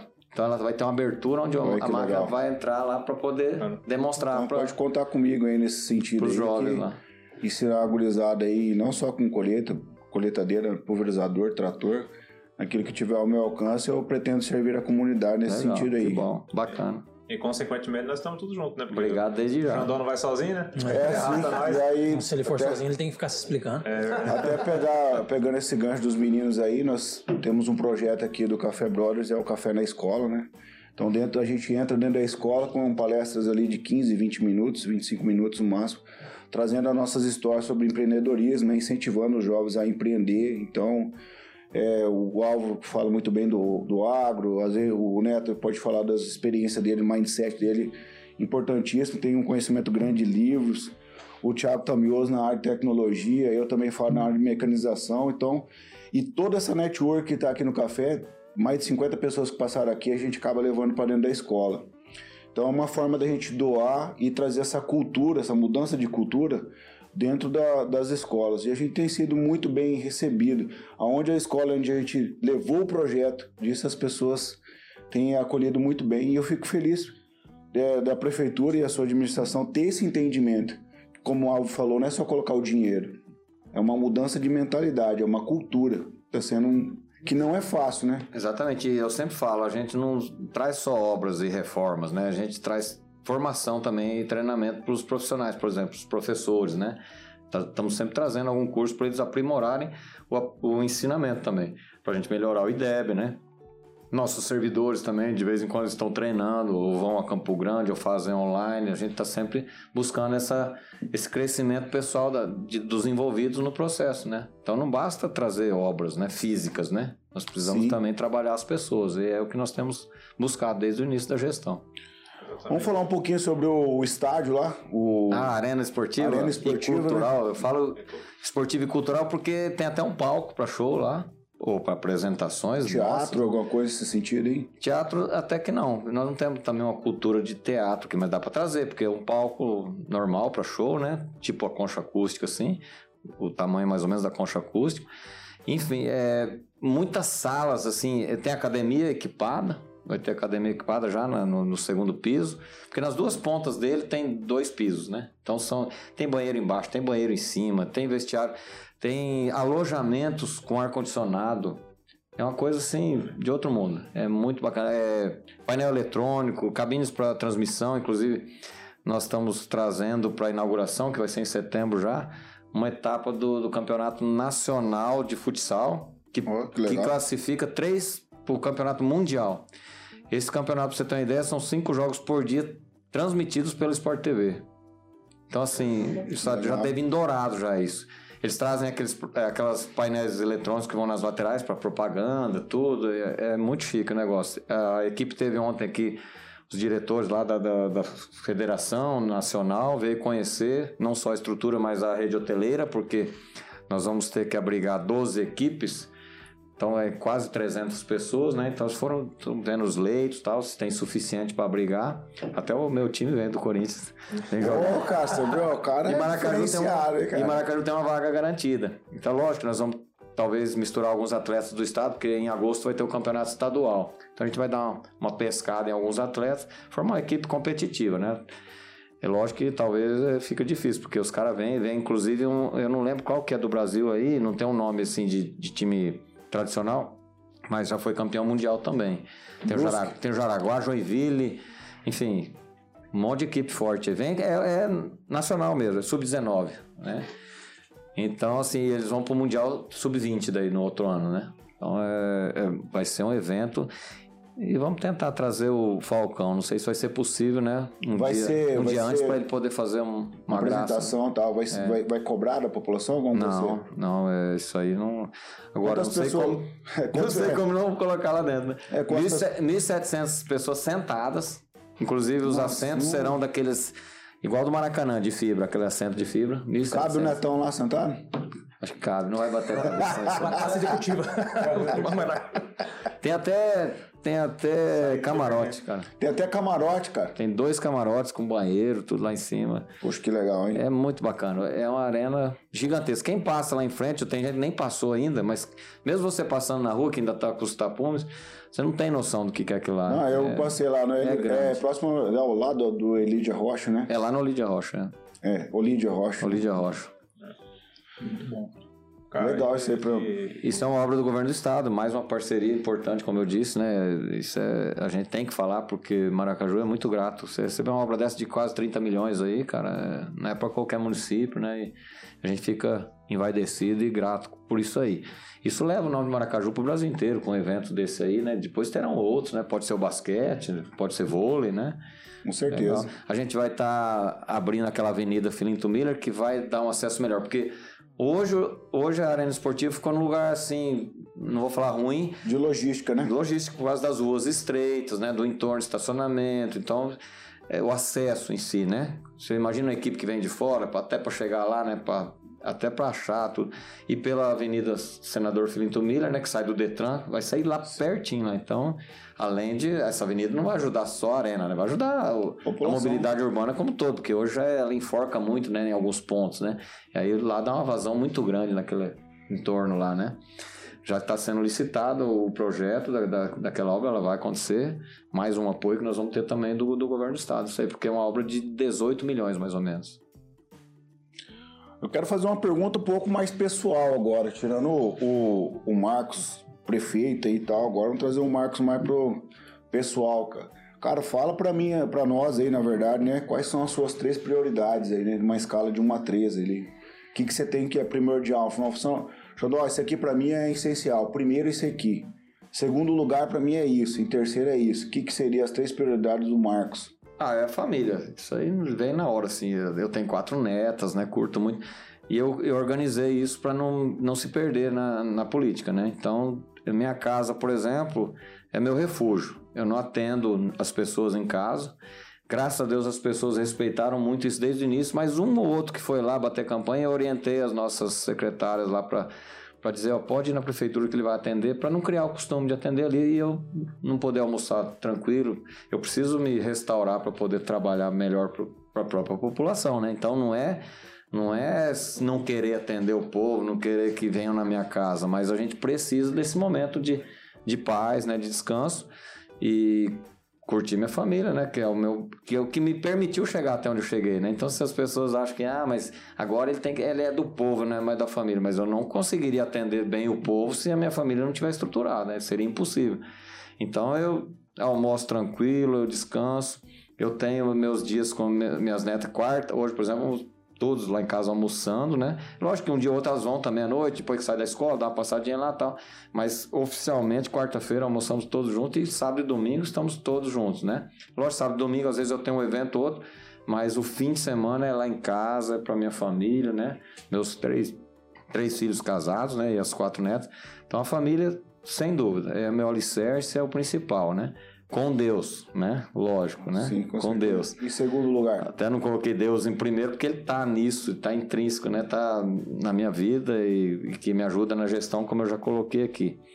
Segundo lugar, é lógico, né? Tá, tá toda essa questão da, da gestão pública aí. Porque meus negócios que eram em segundo lugar, agora estão com os filhos, eu nem me preocupo, né? Vou lá, como eu disse, de turista, né? De visitante. Então eu já nem coloco meus negócios nem em terceiro lugar, né? Então eu coloco a gestão em segundo. Mas uma coisa que eu gostava muito de viajar, de pescar, ficou acho que em décimo lugar. Porque... Verdade. E não sinto tanta falta, né? Então não é que eu tô. é, porque eu não consigo me ver assim saindo tanto da prefeitura. Eu acho que cada dia ali perdido é. É lógico que a gente precisa descansar, eu preciso das minhas férias também, porque é humanamente impossível você tocar, né? Um ano, dois anos. Eu passei o ano inteirinho de 2021, que foi o primeiro ano, ano passado, né? Sem férias, sem descanso. Porque eu precisava me inteirar de tudo aquilo ali. Eu preciso, tinha a pandemia no início, aqueles seis meses primeiro lá que foi mais pegado mesmo. Eu não, não dava tempo, eu não podia sair mesmo, sabe? E não deu tempo nem de ver o ano passar, né? Aí em janeiro tive as férias com a família, né? Os 10 dias de férias lá na praia e tal, que era um costume, uma tradição já da família, e que dá aquela descansada. Agora, gradativamente, é lógico, eu vou ter que de vez em quando dar uma saidinha, né? Um- Uma pescada que faz dois anos que eu não pesco, eu sei lá, aquele dois dias ali que você dá aquela roupa, que dá aquela. É que eu achei que era o molinete aqui. Fisgo, hein? achei que era o molinete. Jogar um dourado, saiu bem, né? Acerta. Nossa senhora! Aí fisgou. É, faz igual o Saúde. O Saúde falou assim, ó, gente, inclusive eu gosto de pescar, inclusive se alguém de vocês um dia for, Me chama, me chama, me chama. Preciso de carona. É. Então é assim, é, acho que nem. Não sei o que eu vou colocar em terceiro, talvez, né? É, Seria um lazer, alguma coisa lazer, nesse sentido. é, lazer mais é, fora da minha casa, vamos dizer, não um lazer mais estendido, assim, um passeio, né? Legal. Tamioso, tá contigo Rapaz, aí. rapaz, do céu, eu tenho as perguntas, hein? Então manda Só aí. que. Não, é as perguntas que tem que ser cuidadosa. Porque o cara agora é, é gestor público da cidade, né, cara? Marcos, mas na realidade eu tenho, eu tenho mais interesse, assim, é, na tua história antes da prefeitura. Porque eu vejo assim, que beleza, você é prefeito hoje, é, você se tornou, como eu disse antes, uma figura pública, mas antes de você ser o, o Marcos prefeito, você era o, o Marcos, foi até esses dias atrás, o Marcos empresário bem sucedido que começou do nada. Né? Eu queria entender mais um pouco, na realidade, da tua mentalidade em relação a essa gestão, a, essa, a esse crescimento que você fez aí dentro da cidade. Porque, na realidade, querendo ou não, esse, esse legado que você deixou ali dentro do, do privado é tá junto contigo hoje no, no público, né? Eu queria entender um pouquinho da tua mentalidade nesse sentido de, de crescimento, é, a empresa, é, o que que te fez perseverar, de que maneira que você conduziu, nesse sentido mais, mais vamos colocar assim, do privado mesmo. É, eu coloquei aquela hora que eu, uma das coisas que me fez perseverar e correr atrás é a família, né? Eu tinha filho pequeno para criar, para estudar. Você sempre pensa, né? Será que eu vou poder dar uma faculdade? Eu, na verdade, assim, eu nunca preocupei com o que dar para meus filhos, material, né? É, até porque o principal que você tem que dar é a educação, a formação, né? E o resto eles conquistam depois. Então eu nunca dei os melhores brinquedos, os melhores tênis, celular. A gente sempre foi é, moderado nisso aí para não dar mau costume, para não dar para não colocar os bens materiais acima de tudo. Então, mesmo podendo, a gente via que tinha coleguinhas às vezes que era tinha menos condição financeira e tinha uma roupa melhor ou né, eu já tinha o videogame, por exemplo, nunca dei videogame para meus filhos na época porque eu achava que prejudicava um pouco o estudo, desviava a atenção deles, né? Até que foi bom, até ajudou bastante. Mas enfim, cada um né, tem uma maneira de criar os filhos. Então, assim, eu sempre me preocupei em dar formação para eles, inclusive cristã, né? Principalmente cristã. E ensinar eles a serem alguém, serem gente, pessoas, né? Porque a pessoa que respeita o outro, que tem noção de, de, de, de respeitar o idoso, é, não ter preconceito, e, e ser educado com todo mundo, não ser agressivo, nunca brigar na escola, é, mesmo sendo agredido, não revidar, sabe? Que parece que é, ah, mas é bobo, vai ser bobo, vai ser. Não, sempre deu certo isso aí. Meus filhos nunca brigaram, o Lucas nunca brigou, já provocaram, já quiseram brigar com ele. Comigo foi a mesma coisa, meu pai me ensinou isso, então é uma herança boa que a gente tem. Então eu, eu sempre me preocupei em dar formação. E isso Dá um foi, bom exemplo para os filhos é, também. Isso foi acontecendo. Sempre segurei a onda de não pisar fora, não, não beber. Bebo, lógico, tomo, minhas, mas assim, de não passar dos limites, não dar fiasco. Sempre preocupado com a imagem. É Isso ajudou até agora, involuntariamente ajudou na, na, na, eleição. Mas eu sempre tive um cuidado com a minha imagem também. Esse negócio de, ah, que os outros pensam que pensar, eu sou mais eu, não. Eu sempre falei, não, eu tenho que me preocupar com os outros pensam sim, eu tenho que dar bom exemplo. Com certeza. Todo então, mundo. mentalidade cultural, né? Porque É, Com certeza. já veio É. e você conseguiu passar, que é a- a- o mais difícil É. hoje, né? é, e conseguir passar exige esforço, cara. Tem gente que ah, teve sorte, você tem que se dedicar. É investimento de. é, que nem a gente sempre teve um tempo para para retiro da igreja, para formação, para buscar orientação. As coisas não caem do céu. Você quer ter uma família boa, você quer ter uns filhos bem formados, bem educados, e você fica no boteco tomando cerveja sempre, né? E, ou fica na televisão, não quer que o filho passe nem na frente para não te atrapalhar, não, brinca, não, não deita, não rola com seu filho, não, não dá beijo, não dá abraço. Hoje, até hoje, o Lucas, se ele chegar aqui agora, ele vai me dar um beijo no rosto, eu vou dar um beijo nele e abraçar com força. E se amanhã cedo encontrar de novo e, e depois da manhã de novo. Não é esse negócio porque ficou 10 dias viajando que vai só dar um abraço do filho. O, o afeto, essas coisas fazem parte da, do- da construção emocional da, da pessoa. E a gente sempre teve isso. É, não só herdou da família, mas a gente sempre buscou, através da igreja também, essa formação, essa orientação. Porque a igreja não é só rezar, você tem orientação de todos os tipos, de Uma comunidade. como criar filho, como, como é, conviver, como dialogar em casal, como, né, isso é importante. Então, Marcos, você tem que investir nisso, né? Senão... aproveitando essa deixa sua aí, o que é, ser, o que é ter sucesso pra você? É, eu aprendi uma definição muito legal uma vez num- num curso, nem lembro, faz tempo, mas é, que sucesso não significa dinheiro. As pessoas associam muito sucesso com quantidade de dinheiro que você vai ganhar. Pô, o cara é um cara de sucesso. Já imagina quantos milhões ele tem, quantas fazendas, quantos carros, se a casa dele é bonita. E você pode ter um, um frentista de sucesso. É o melhor frentista da cidade. Todo mundo conhece, sabe que o cara é o mais caprichoso. Ele ganha lá seus dois, três mil reais, talvez. Mas ele, é, ele tem as contas dele em dia, ele tem uma família feliz, ele tem a, a casinha dele arrumadinha lá. Pode não ter nenhum carro para andar, mas ele, ele tem um, um lar, não é uma casa, né? É lar diferente de casa. Enfim, sucesso é isso. Ele dorme bem, né? Ele convive bem com a sua família, respeita todo mundo, todo mundo respeita ele e ele é visto como o melhor frentista. É um frentista de sucesso, é não é um cara de sucesso. Então ele não precisa ganhar milhões, né? Então isso é o sucesso, fazer bem feito o que você faz e ser reconhecido, né? E fazer com amor. E como é que a Caldeirão teve sucesso há 30 anos trabalhando com empresas aí de nível, nível nacional aí? Qual que é o segredo desse sucesso aí? Porque, tipo, o cara pega ali e tá trabalhando com a loja dele aqui, que vamos supor uma loja local aqui, concorrendo com Com redes. Com redes Potentes. aí, Magazine Luiza, Bahia, Casa Bahia, Gazinha, né? ponto certo, ponto errado, tudo, tudo que você pensar Ponto tinha de, é, ponto e vírgula, né? Toda essa concorrência, qual que era o segredo do, do- da, da Caldenai? Cara, Focou, focou no cliente, não foca no cliente, é, é ganhar Se eu grana, fosse, né? se fosse eu dava uma resposta assim. Você é a resposta. Não, e e você deu. Puta, você bateu em cima do que eu acabei de falar, do frentista. Olha a Caldeirão comparada com essas redes de lojas que você colocou. Tem umas que tem 400 lojas, né? Bilhões de, de capital, de, de quantos mil funcionários. A Caldeirão tem as duas lojas aqui, a- a- hoje uma Caldeirão e uma Lunata, né? Que é né, da família, e 30 é, colaboradores. E, e você acabou de falar que é uma empresa de sucesso. E eu, e eu tenho convicção que é uma empresa de sucesso, né? E sempre foi. Então, o sucesso é isso, não é a quantia de dinheiro, não é o, o volume de, de capital que você tem, é a maneira como você faz e, e- e satisfazer, eh, no caso nosso, o cliente, né? E atender, cumprir os seus objetivos, né? Que o nosso objetivo sempre, sempre foi. para você ter sucesso, o objetivo principal não pode ser o lucro, você não pode visar o lucro, né? O lucro é uma consequência, você acaba tendo o lucro porque você faz bem feito, no nosso caso, porque você atende a satisfação, as anseios do, do cliente. Então o lucro vem em segundo lugar, ele vem como consequência de um trabalho bem feito. O sucesso é isso.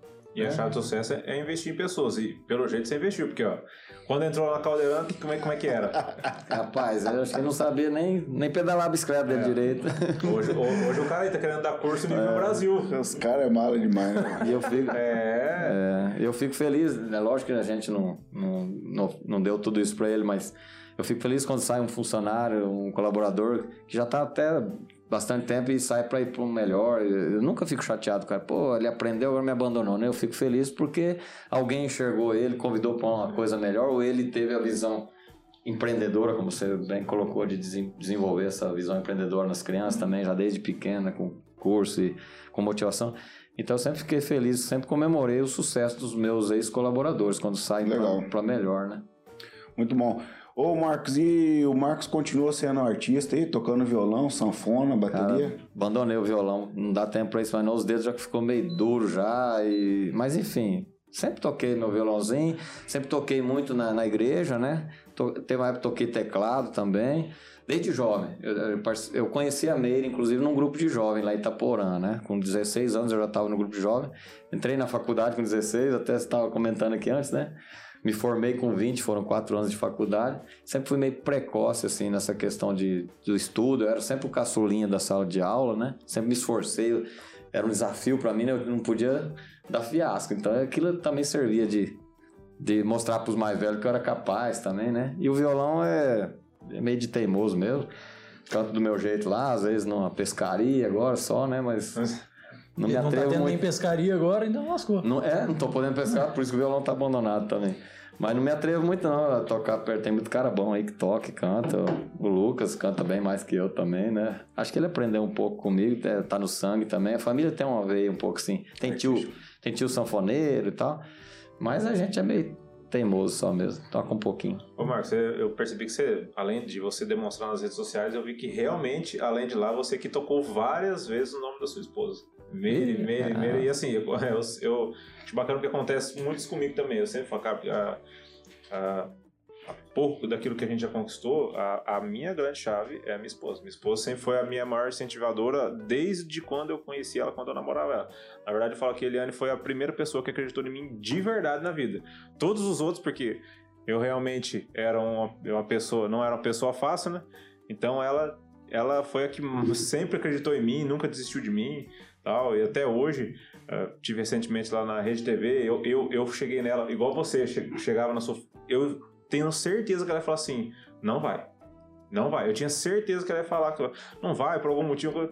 Ela falou assim: você tem que ir e tal, porque ela, ela me deu tantos motivos que eu achei muito bacana na época. Então, assim, e quando eu chego em casa de noite, ela, cara, consegue me colocar num lugar assim, como marido, como esposo, que eu, eu, acho, muito bacana, eu acho muito bacana assim.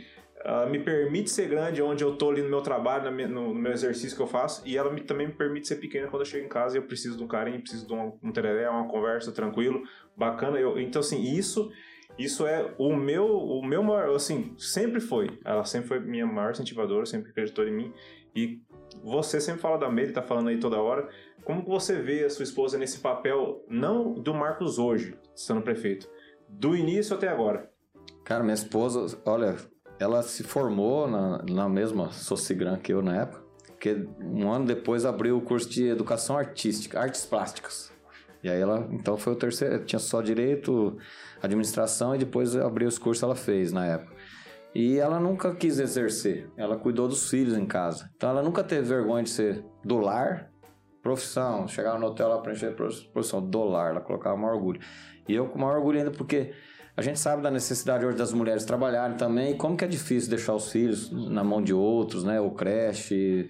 É uma necessidade, mas é, sofre um pouco, faz, tem a falta um pouquinho ali da, da mãe, né? Daquele. E ela sempre fez esse papel muito bem, me dando total. Eu acredito que grande parte do nosso sucesso foi esse suporte emocional, esse suporte dela em casa.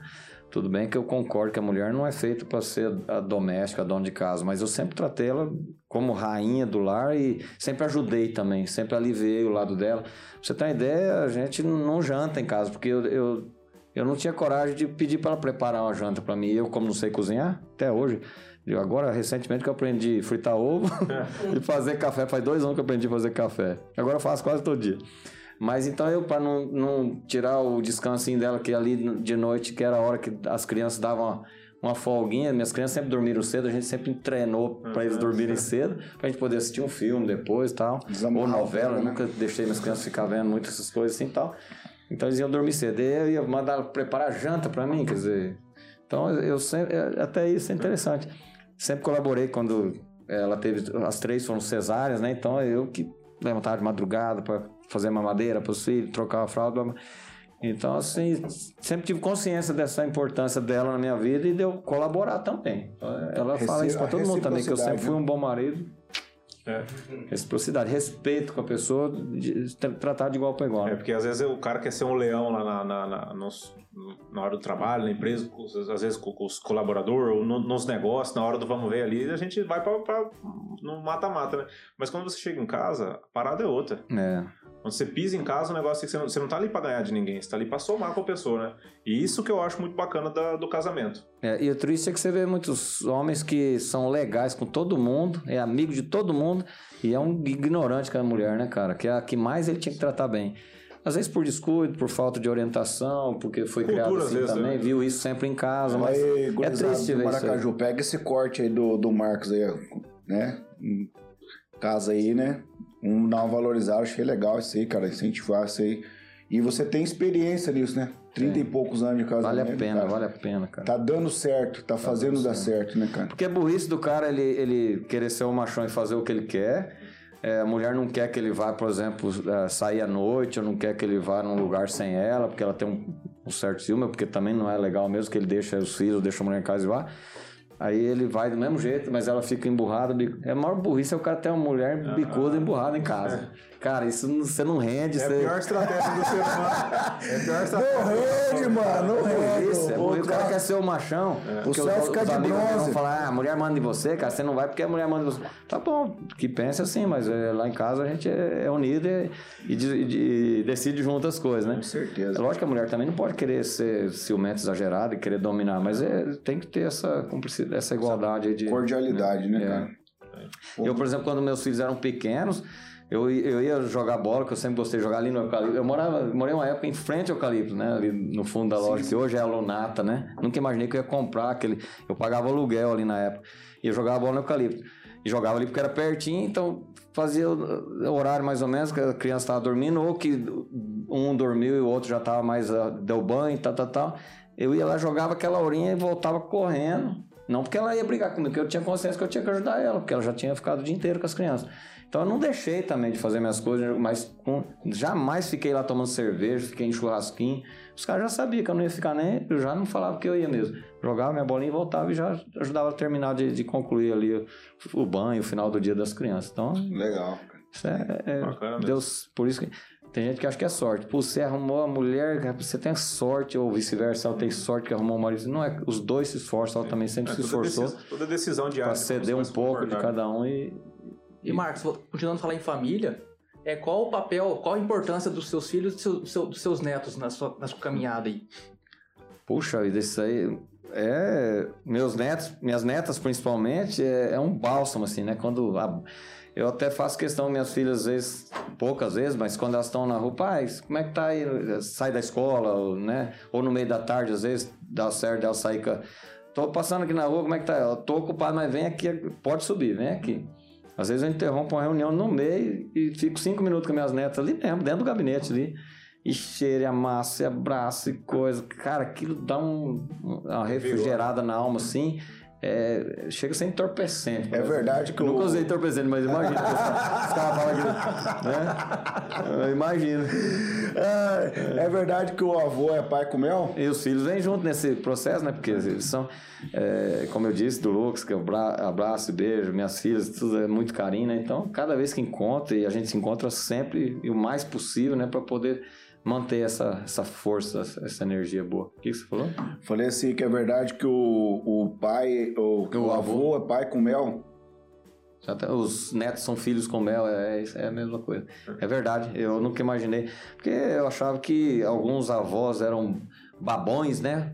Porque ele era meio, sei lá, meio carente, meio. teve falta na infância. Falei, ah, eu não vou ser que nem esses avós, não, que fiquem né? Ah, eu vou ser diferente, porque eu sou muito bem resolvido emocionalmente, tá? Isso é coisa de alguns exagerados, né? Alguns avós.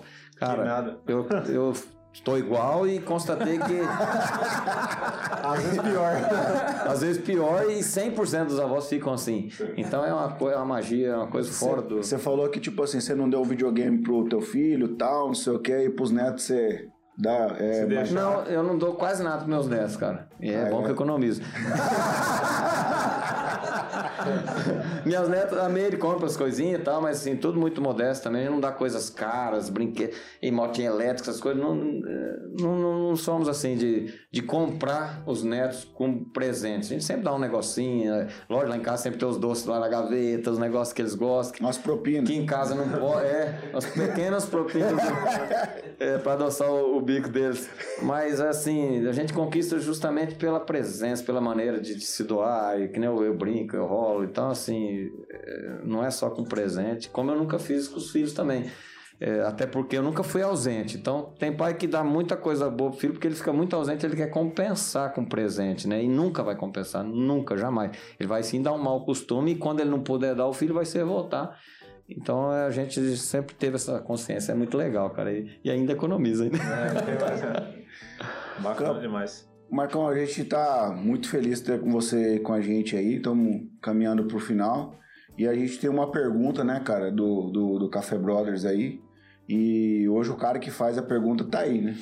Quando ele não tá, a gente vai tentando se virar por aqui e tal, né, cara? A gente já deu muita risada por causa dessa pergunta, porque as, as eu não pessoas... sei ainda qual que é. É, ainda bem que você não Já sabe. tô rindo antes. Pô, Thiago. É bom rir mesmo. E aí, Tem que rir antes, que depois pessoal- é só choro. O pessoal tenta dar uma incrementada, mas enfim, ele tá aí e tá com você, Álvaro.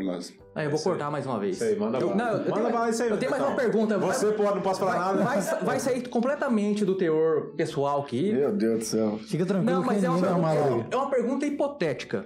Se você fosse presidente do Brasil por um dia, o que você faria? Nossa, velho. É louco, hein? É mais louco que eu pensava. Isso que nem é a pergunta oficial ainda, hein? Barbaridade. É, essa é fichinha perto da última. Sinceramente, não sei. É, porque assim, você não pode tomar uma, uma atitude populista, por exemplo, ah, ia dar tantos mil para cada brasileiro que está passando fome. Isso não resolve, né? É, sabe, não sei. A gente tem muita pena, assim, da população que carece muito, tem muita gente na situação de miséria ainda no Brasil, né? Sempre teve, não vamos falar que aumentou nesse governo ou no outro era menos, isso aí não vem a questão, né, de qual presidente é, é melhor hoje, né? Qual candidato, enfim. Mas é, eu não tenho resposta para isso não, porque assim como em um ano e meio de gestão municipal eu ainda estou assim preocupado com muita coisa que eu quero fazer e que a burocracia impede. Tem, coisa, tem gente que eu quero ajudar, mas é ilegal, não posso fazer. Tem dinheiro no caixa, mas eu não posso pagar aquilo ou dar aquilo para aquela pessoa. Eu acho que a nível de presidente não é fácil, é, é mais difícil ainda, mais num dia, né? Se tomar uma decisão. Mas foi uma resposta muito sábia, viu? É, né? Você fala, não sei, no meu ponto de vista, sim. Não sei mesmo. É que no, no silêncio também há sabedoria, né? É. Então, Eu, enquanto antes de vocês fazerem a próxima, agora eu animei também. Vou fazer mais uma. Você gostou da gestão pública? Tô gostando muito. Com todas as dificuldades, com tanto trabalho que é, é trabalho. Tem dia que eu saio me arrastando de lá assim, mas, cara, eu chego em casa, aí eu tenho o aconchego do meu lar, minha esposa, tudo. Acaba, no outro dia eu tô zero, bala. carrega as baterias. tem a oração, tem tudo. É, mas compensa, porque eu, eu vi, eu descobri que dá para fazer muita coisa, mais do que eu pensava até, embora não na velocidade que eu quero, ou que as pessoas esperam e precisam, às vezes.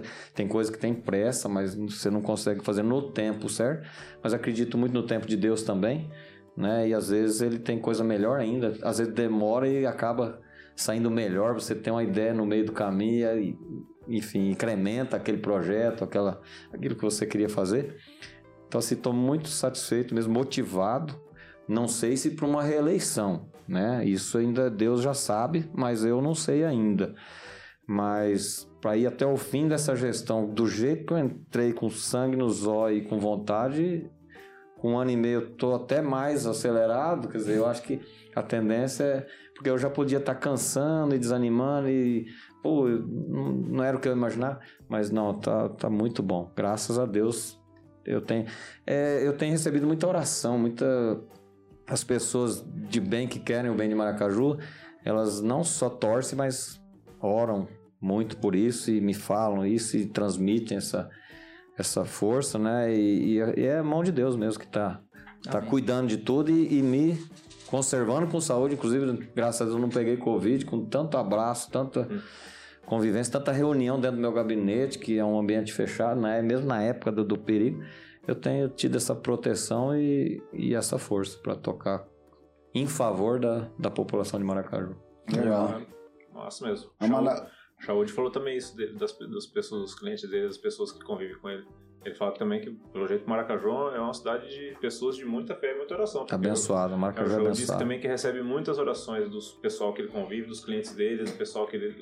Isso é muito bom, né, cara? É, ele é muito querido. O Shaud é uma figura fantástica. Ele tem colaborado muito com, com a gestão pública ali, fazendo um trabalho muito bacana ali. Que No... nós apelidamos ele do rei do específico pessoa. Se lá ele é médico, aqui ele é o rei do específico pessoa. Mas, Marco, vamos lá para a última pergunta. Eu tenho mais uma. Vai, manda Não, tem não, tem não. Ô, Netão, eu tenho que Pra mim pegar. tá uma delícia. Pode perguntar o Eu você tenho, eu que pegar o Schmidt do caldeirão emprestado agora. porque eu- Vocês são fera, bicho. não dá pra Gostei demais. Eu não falei nada, pô. Os caras olham pra mim. Vou fazer uma pergunta. Se fosse você aqui. Mas fez agora aí. É que você é o CEO, né, velho? Tô encantado, alto nível, cara. Vocês estão de parabéns. Gostei demais mesmo. É, o- Obrigado. É o ambiente aqui, velho. Parabéns. O ambiente que puxa pra cima. Mete ficha aí. Deus no coração, que eu já percebi que se vocês todos têm, né, cara? Não tem erro. Amém. Isso aí. Gente, seguinte. A gente fala de bastante coisa aqui. Nosso trabalho, nossa família e tal. Eu- a gente fala de muitas pessoas que a gente convive. tudo. Só que a gente. Essa última uma pergunta ela é bem específica, Marcos. Específico pessoal. Eu ia falar. O cara é ganhadinho. Ele ganhou no Netão. Você aqui tá bom demais, cara. É, saúde. Eu acho que você vai perder o posto de pessoa. Ah, ela é específica pro Marcos Caldeirão. Ah, tá. Essa última pergunta é: quem é Marcos Caldeirão na sua visão? Ah, é legal pensar nisso, sabe? A gente olhar pra trás, olhar pra dentro, né? Eu, eu sempre fui é, muito tímido, mas tímido mesmo, cara. Eu, eu É, tinha... não parece. Eu aprendi a falar em público muito cedo, praticando e através. é, entrei no Rotary Club muito cedo, entrei com 19 anos no Rotary lá em Itaporã. Já fazia leitura na igreja com 15, 14, 15 anos. Então, assim, isso me ajudou um pouco a falar em público. Mas chegar no meio das pessoas, qualquer lugar que fosse onde tivesse público, uma festa, eu, eu ficava vermelho. Eu sempre, sempre fui tímido, por incrível que pareça. E, mas eu sempre me cobrava é, autoconfiança, né? E, e até né, fazia alguns cursos, alguma coisa assim, para aprimorar isso. E eu olho assim um Marcos Caldeirão que teve muito medo já. E, e eu falo que as pessoas não, não precisam ter medo de ter medo, né? Toda pessoa de sucesso, toda pessoa que você admira, ele tem algum medo. A gente acha que as pessoas de sucesso, ou aquele artista, ou aquele jogador, ou, ou aquele empresário milionário, aquela pessoa que a gente tá falando de sucesso, seja onde for, que ele não tem nenhum medo. Todos têm medo, né? É, cada um tem o seu. Mas a, a diferença entre o, o medroso e o corajoso, o corajoso não é o que não tem medo, é o que enfrenta É, o o medo, que vai né? com medo mesmo. Exatamente. E eu fui, com medo mesmo. Medo de vir para Maracaju abrir a loja, vim com medo. Medo de criar meus filhos, se ia dar certo, se não ia, se ia poder dar um estudo, uma formação para eles. Morria de medo, mas venci o medo e, e tinha, morria de medo de, de ser político, porque a política sempre foi é, suja, não sei o quê, todo político é ladrão, todo político é isso, tudo aquilo. E eu morria de medo de entrar na política e ser taxado dessa forma, né? Ou de não dar conta, né? De, de, de fazer uma gestão medíocre por não por falta de vontade, mas por impedimento de, de outros, né, de forças que a gente pudesse não, não pudesse vencer. Então hoje eu vejo um Marcos que enfrentou todos os medos, né, que eu sempre tive muitos, que tenho alguns ainda, né, mas que graças a Deus, a, né, a nossa fé, inclusive, que a gente já falou bastante aqui, um Marcos que vem vencendo seus medos e especialmente esse medo grandioso da política que está favorecendo muita gente. Que é, eu sempre fui muito altruísta, sempre tive muita vontade de ajudar as pessoas e ajudava de alguma forma, né? Como eu disse, nas entidades e tal. E agora poder servir de forma ampla, né? Que a gente tem um poder para isso, né? E, e poder usar esse, esse poder como chefe maior do município para poder atender os mais necessitados e até os, né, a população em geral, né? A gente não está aqui só para atender a população carente, a gente está aqui para administrar, para transformar a cidade uma cidade mais mais bonita, mais humana, mais viável, com mobilidade, com tudo. E tá conseguindo fazer isso, para mim, eu sou o Marcos que sempre quis vencer e tá vencendo. Legal, É cara. Hoje eu vou começar por aqui. Tiago Tamioso, suas considerações finais do app. Putz, cara, jogou pra mim a bola. Não, foi bom demais, cara. Eu, na realidade, é, sendo bem sincero, eu sempre fui um cara que gostei muito de política, mas sempre fui muito avesso à política como ela é. A política em si ela é muito legal, cara. Mas a política como ela é feita hoje no Brasil, é, no Brasil eu falo porque eu tô aqui, né? Ela é feita de forma muito inescrupulosa, vamos colocar assim. Então eu vim com um certo receio, admito, né? Mas assim, você, no que você falou, contou um pouco da tua história aí pra gente, eu, eu vou sair daqui um pouco melhor hoje e com um pouco mais de fé que tem gente boa no caminho aí querendo fazer o bem de verdade. Pode crer. Pode crescer, viu? Pode ser. Osmar Neto. Primeiramente, eu quero agradecer o tempo disponível que você teve aqui com a gente, né? Sua agenda corrida, de estar lá com essa família para vir nos atender aqui, né?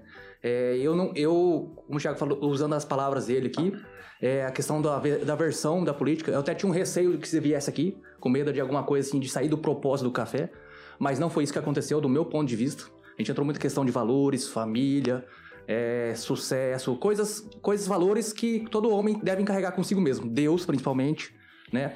E a única coisa que eu quero falar pra você é, na verdade, não é, não é uma oração, mas que Deus possa te abençoar nas decisões, né? Amém. Possa fazer o melhor pra nossa cidade, pra nós como cidadãos. É isso que eu tenho Amém. pra falar. Amém. Álvaro Lanza. Considerações finais do app.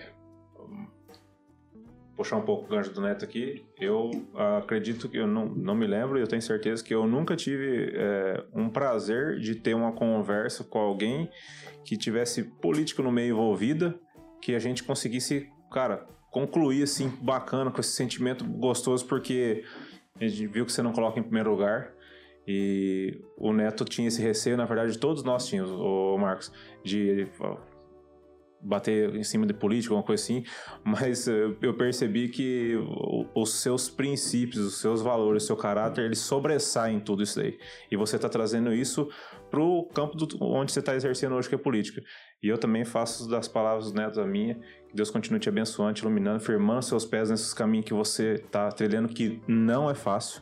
Eu acredito que eu não enfrentarei isso aí, então é um medo que, se eu tenho esse medo, eu, eu, eu não, não me coloco assim, ah, eu enfrentar isso, não. Então você é um cara assim, você é um cara grande pelos desafios que você, grandes que você, você tem enfrentado e, e vencido. E agradeço aí estar com a gente hoje. Legal, obrigado. Marcos, eu, né, a gente já desconhecia, um, um, tivemos um, um tempo lá trabalhando contigo, né? Já tinha certeza de alguns valores que você carrega contigo, né? E fiquei muito feliz de você estar aqui com a gente hoje, trazendo essa, vamos dizer, esse ser humano que está trazendo os seus valores para dentro da vida pública.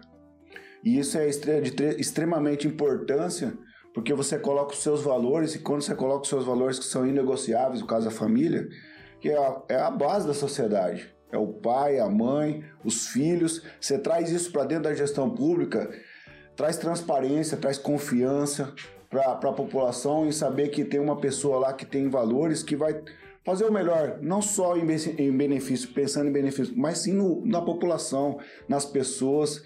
Então, hoje, para mim, que eu estou muito feliz aqui no café, a gente falou aqui de vários assuntos, é, podemos tirar várias dúvidas das pessoas. É uma particularidade do podcast é isso, você tem um tempo para você trabalhar, para você bater papo, esclarecer, falar de coisa nova que está vindo aí. Então, assim, a minha oração é que Deus te capacite com sabedoria, com entendimento, com inteligência, que Deus possa estar onde seus olhos não enxergam onde as suas mãos não alcançam, né? Trazendo um filtro para você de sabedoria, para tirar de perto aquelas pessoas que às vezes está torcendo contra e você não sabe, entendeu? E trazer perto pessoas que queiram somar no seu time, dentro da sua administração, é, investimento na área da educação, na área da saúde. Que, que Deus, olha, Deus abençoe você com muita saúde, para você chegar no final do mandato com essa energia, com essa disponibilidade de servir a população como você ter feito. Amém. Muito obrigado, cara. Amém, obrigado. Curtiu o episódio? Curti demais. Você falou um negócio aí que me veio muito forte, cara. Acho que eu preciso falar. Talvez depois você coloque isso aí de alguma, alguma parte aí. Mas sobre essa questão de, de levar a nossa marca, né? De transformar não só a nossa cidade, nosso município, mas transformar a política também, ser um agente transformador é, uma semente que talvez possa melhorar esse ambiente político que ainda é muito poluído, né? E, e aí eu lembrei, na nossa empresa, você lembra que a gente sempre tem a oração na segunda-feira, né? Sim, sim. Reúne todos os colaboradores ali numa roda, no circo, e faz 15 minutos ali para abençoar a semana, né? Lê uma passagem bíblica e tal, e canta um parabéns do aniversariante de semana.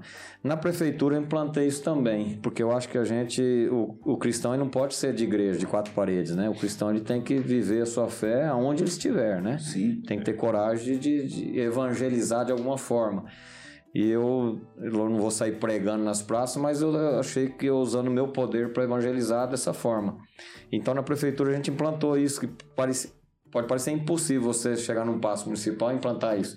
Ele é grande, ele é dividido, ele tem várias secretarias, mas eu pedi para os meus secretários, na medida do possível, cada um fazendo o seu setor.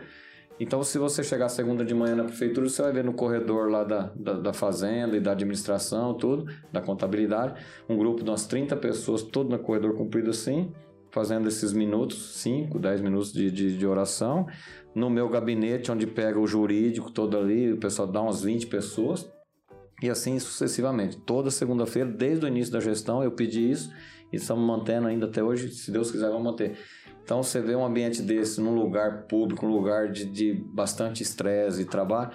Então, assim, a gente está fazendo essa, dessa forma. Ali você agradece, pede alguma coisa e no fim reza todo mundo Pai Nosso junto para lembrar que Deus é o dono das nossas vidas e ele está, deve estar à frente dos nossos projetos.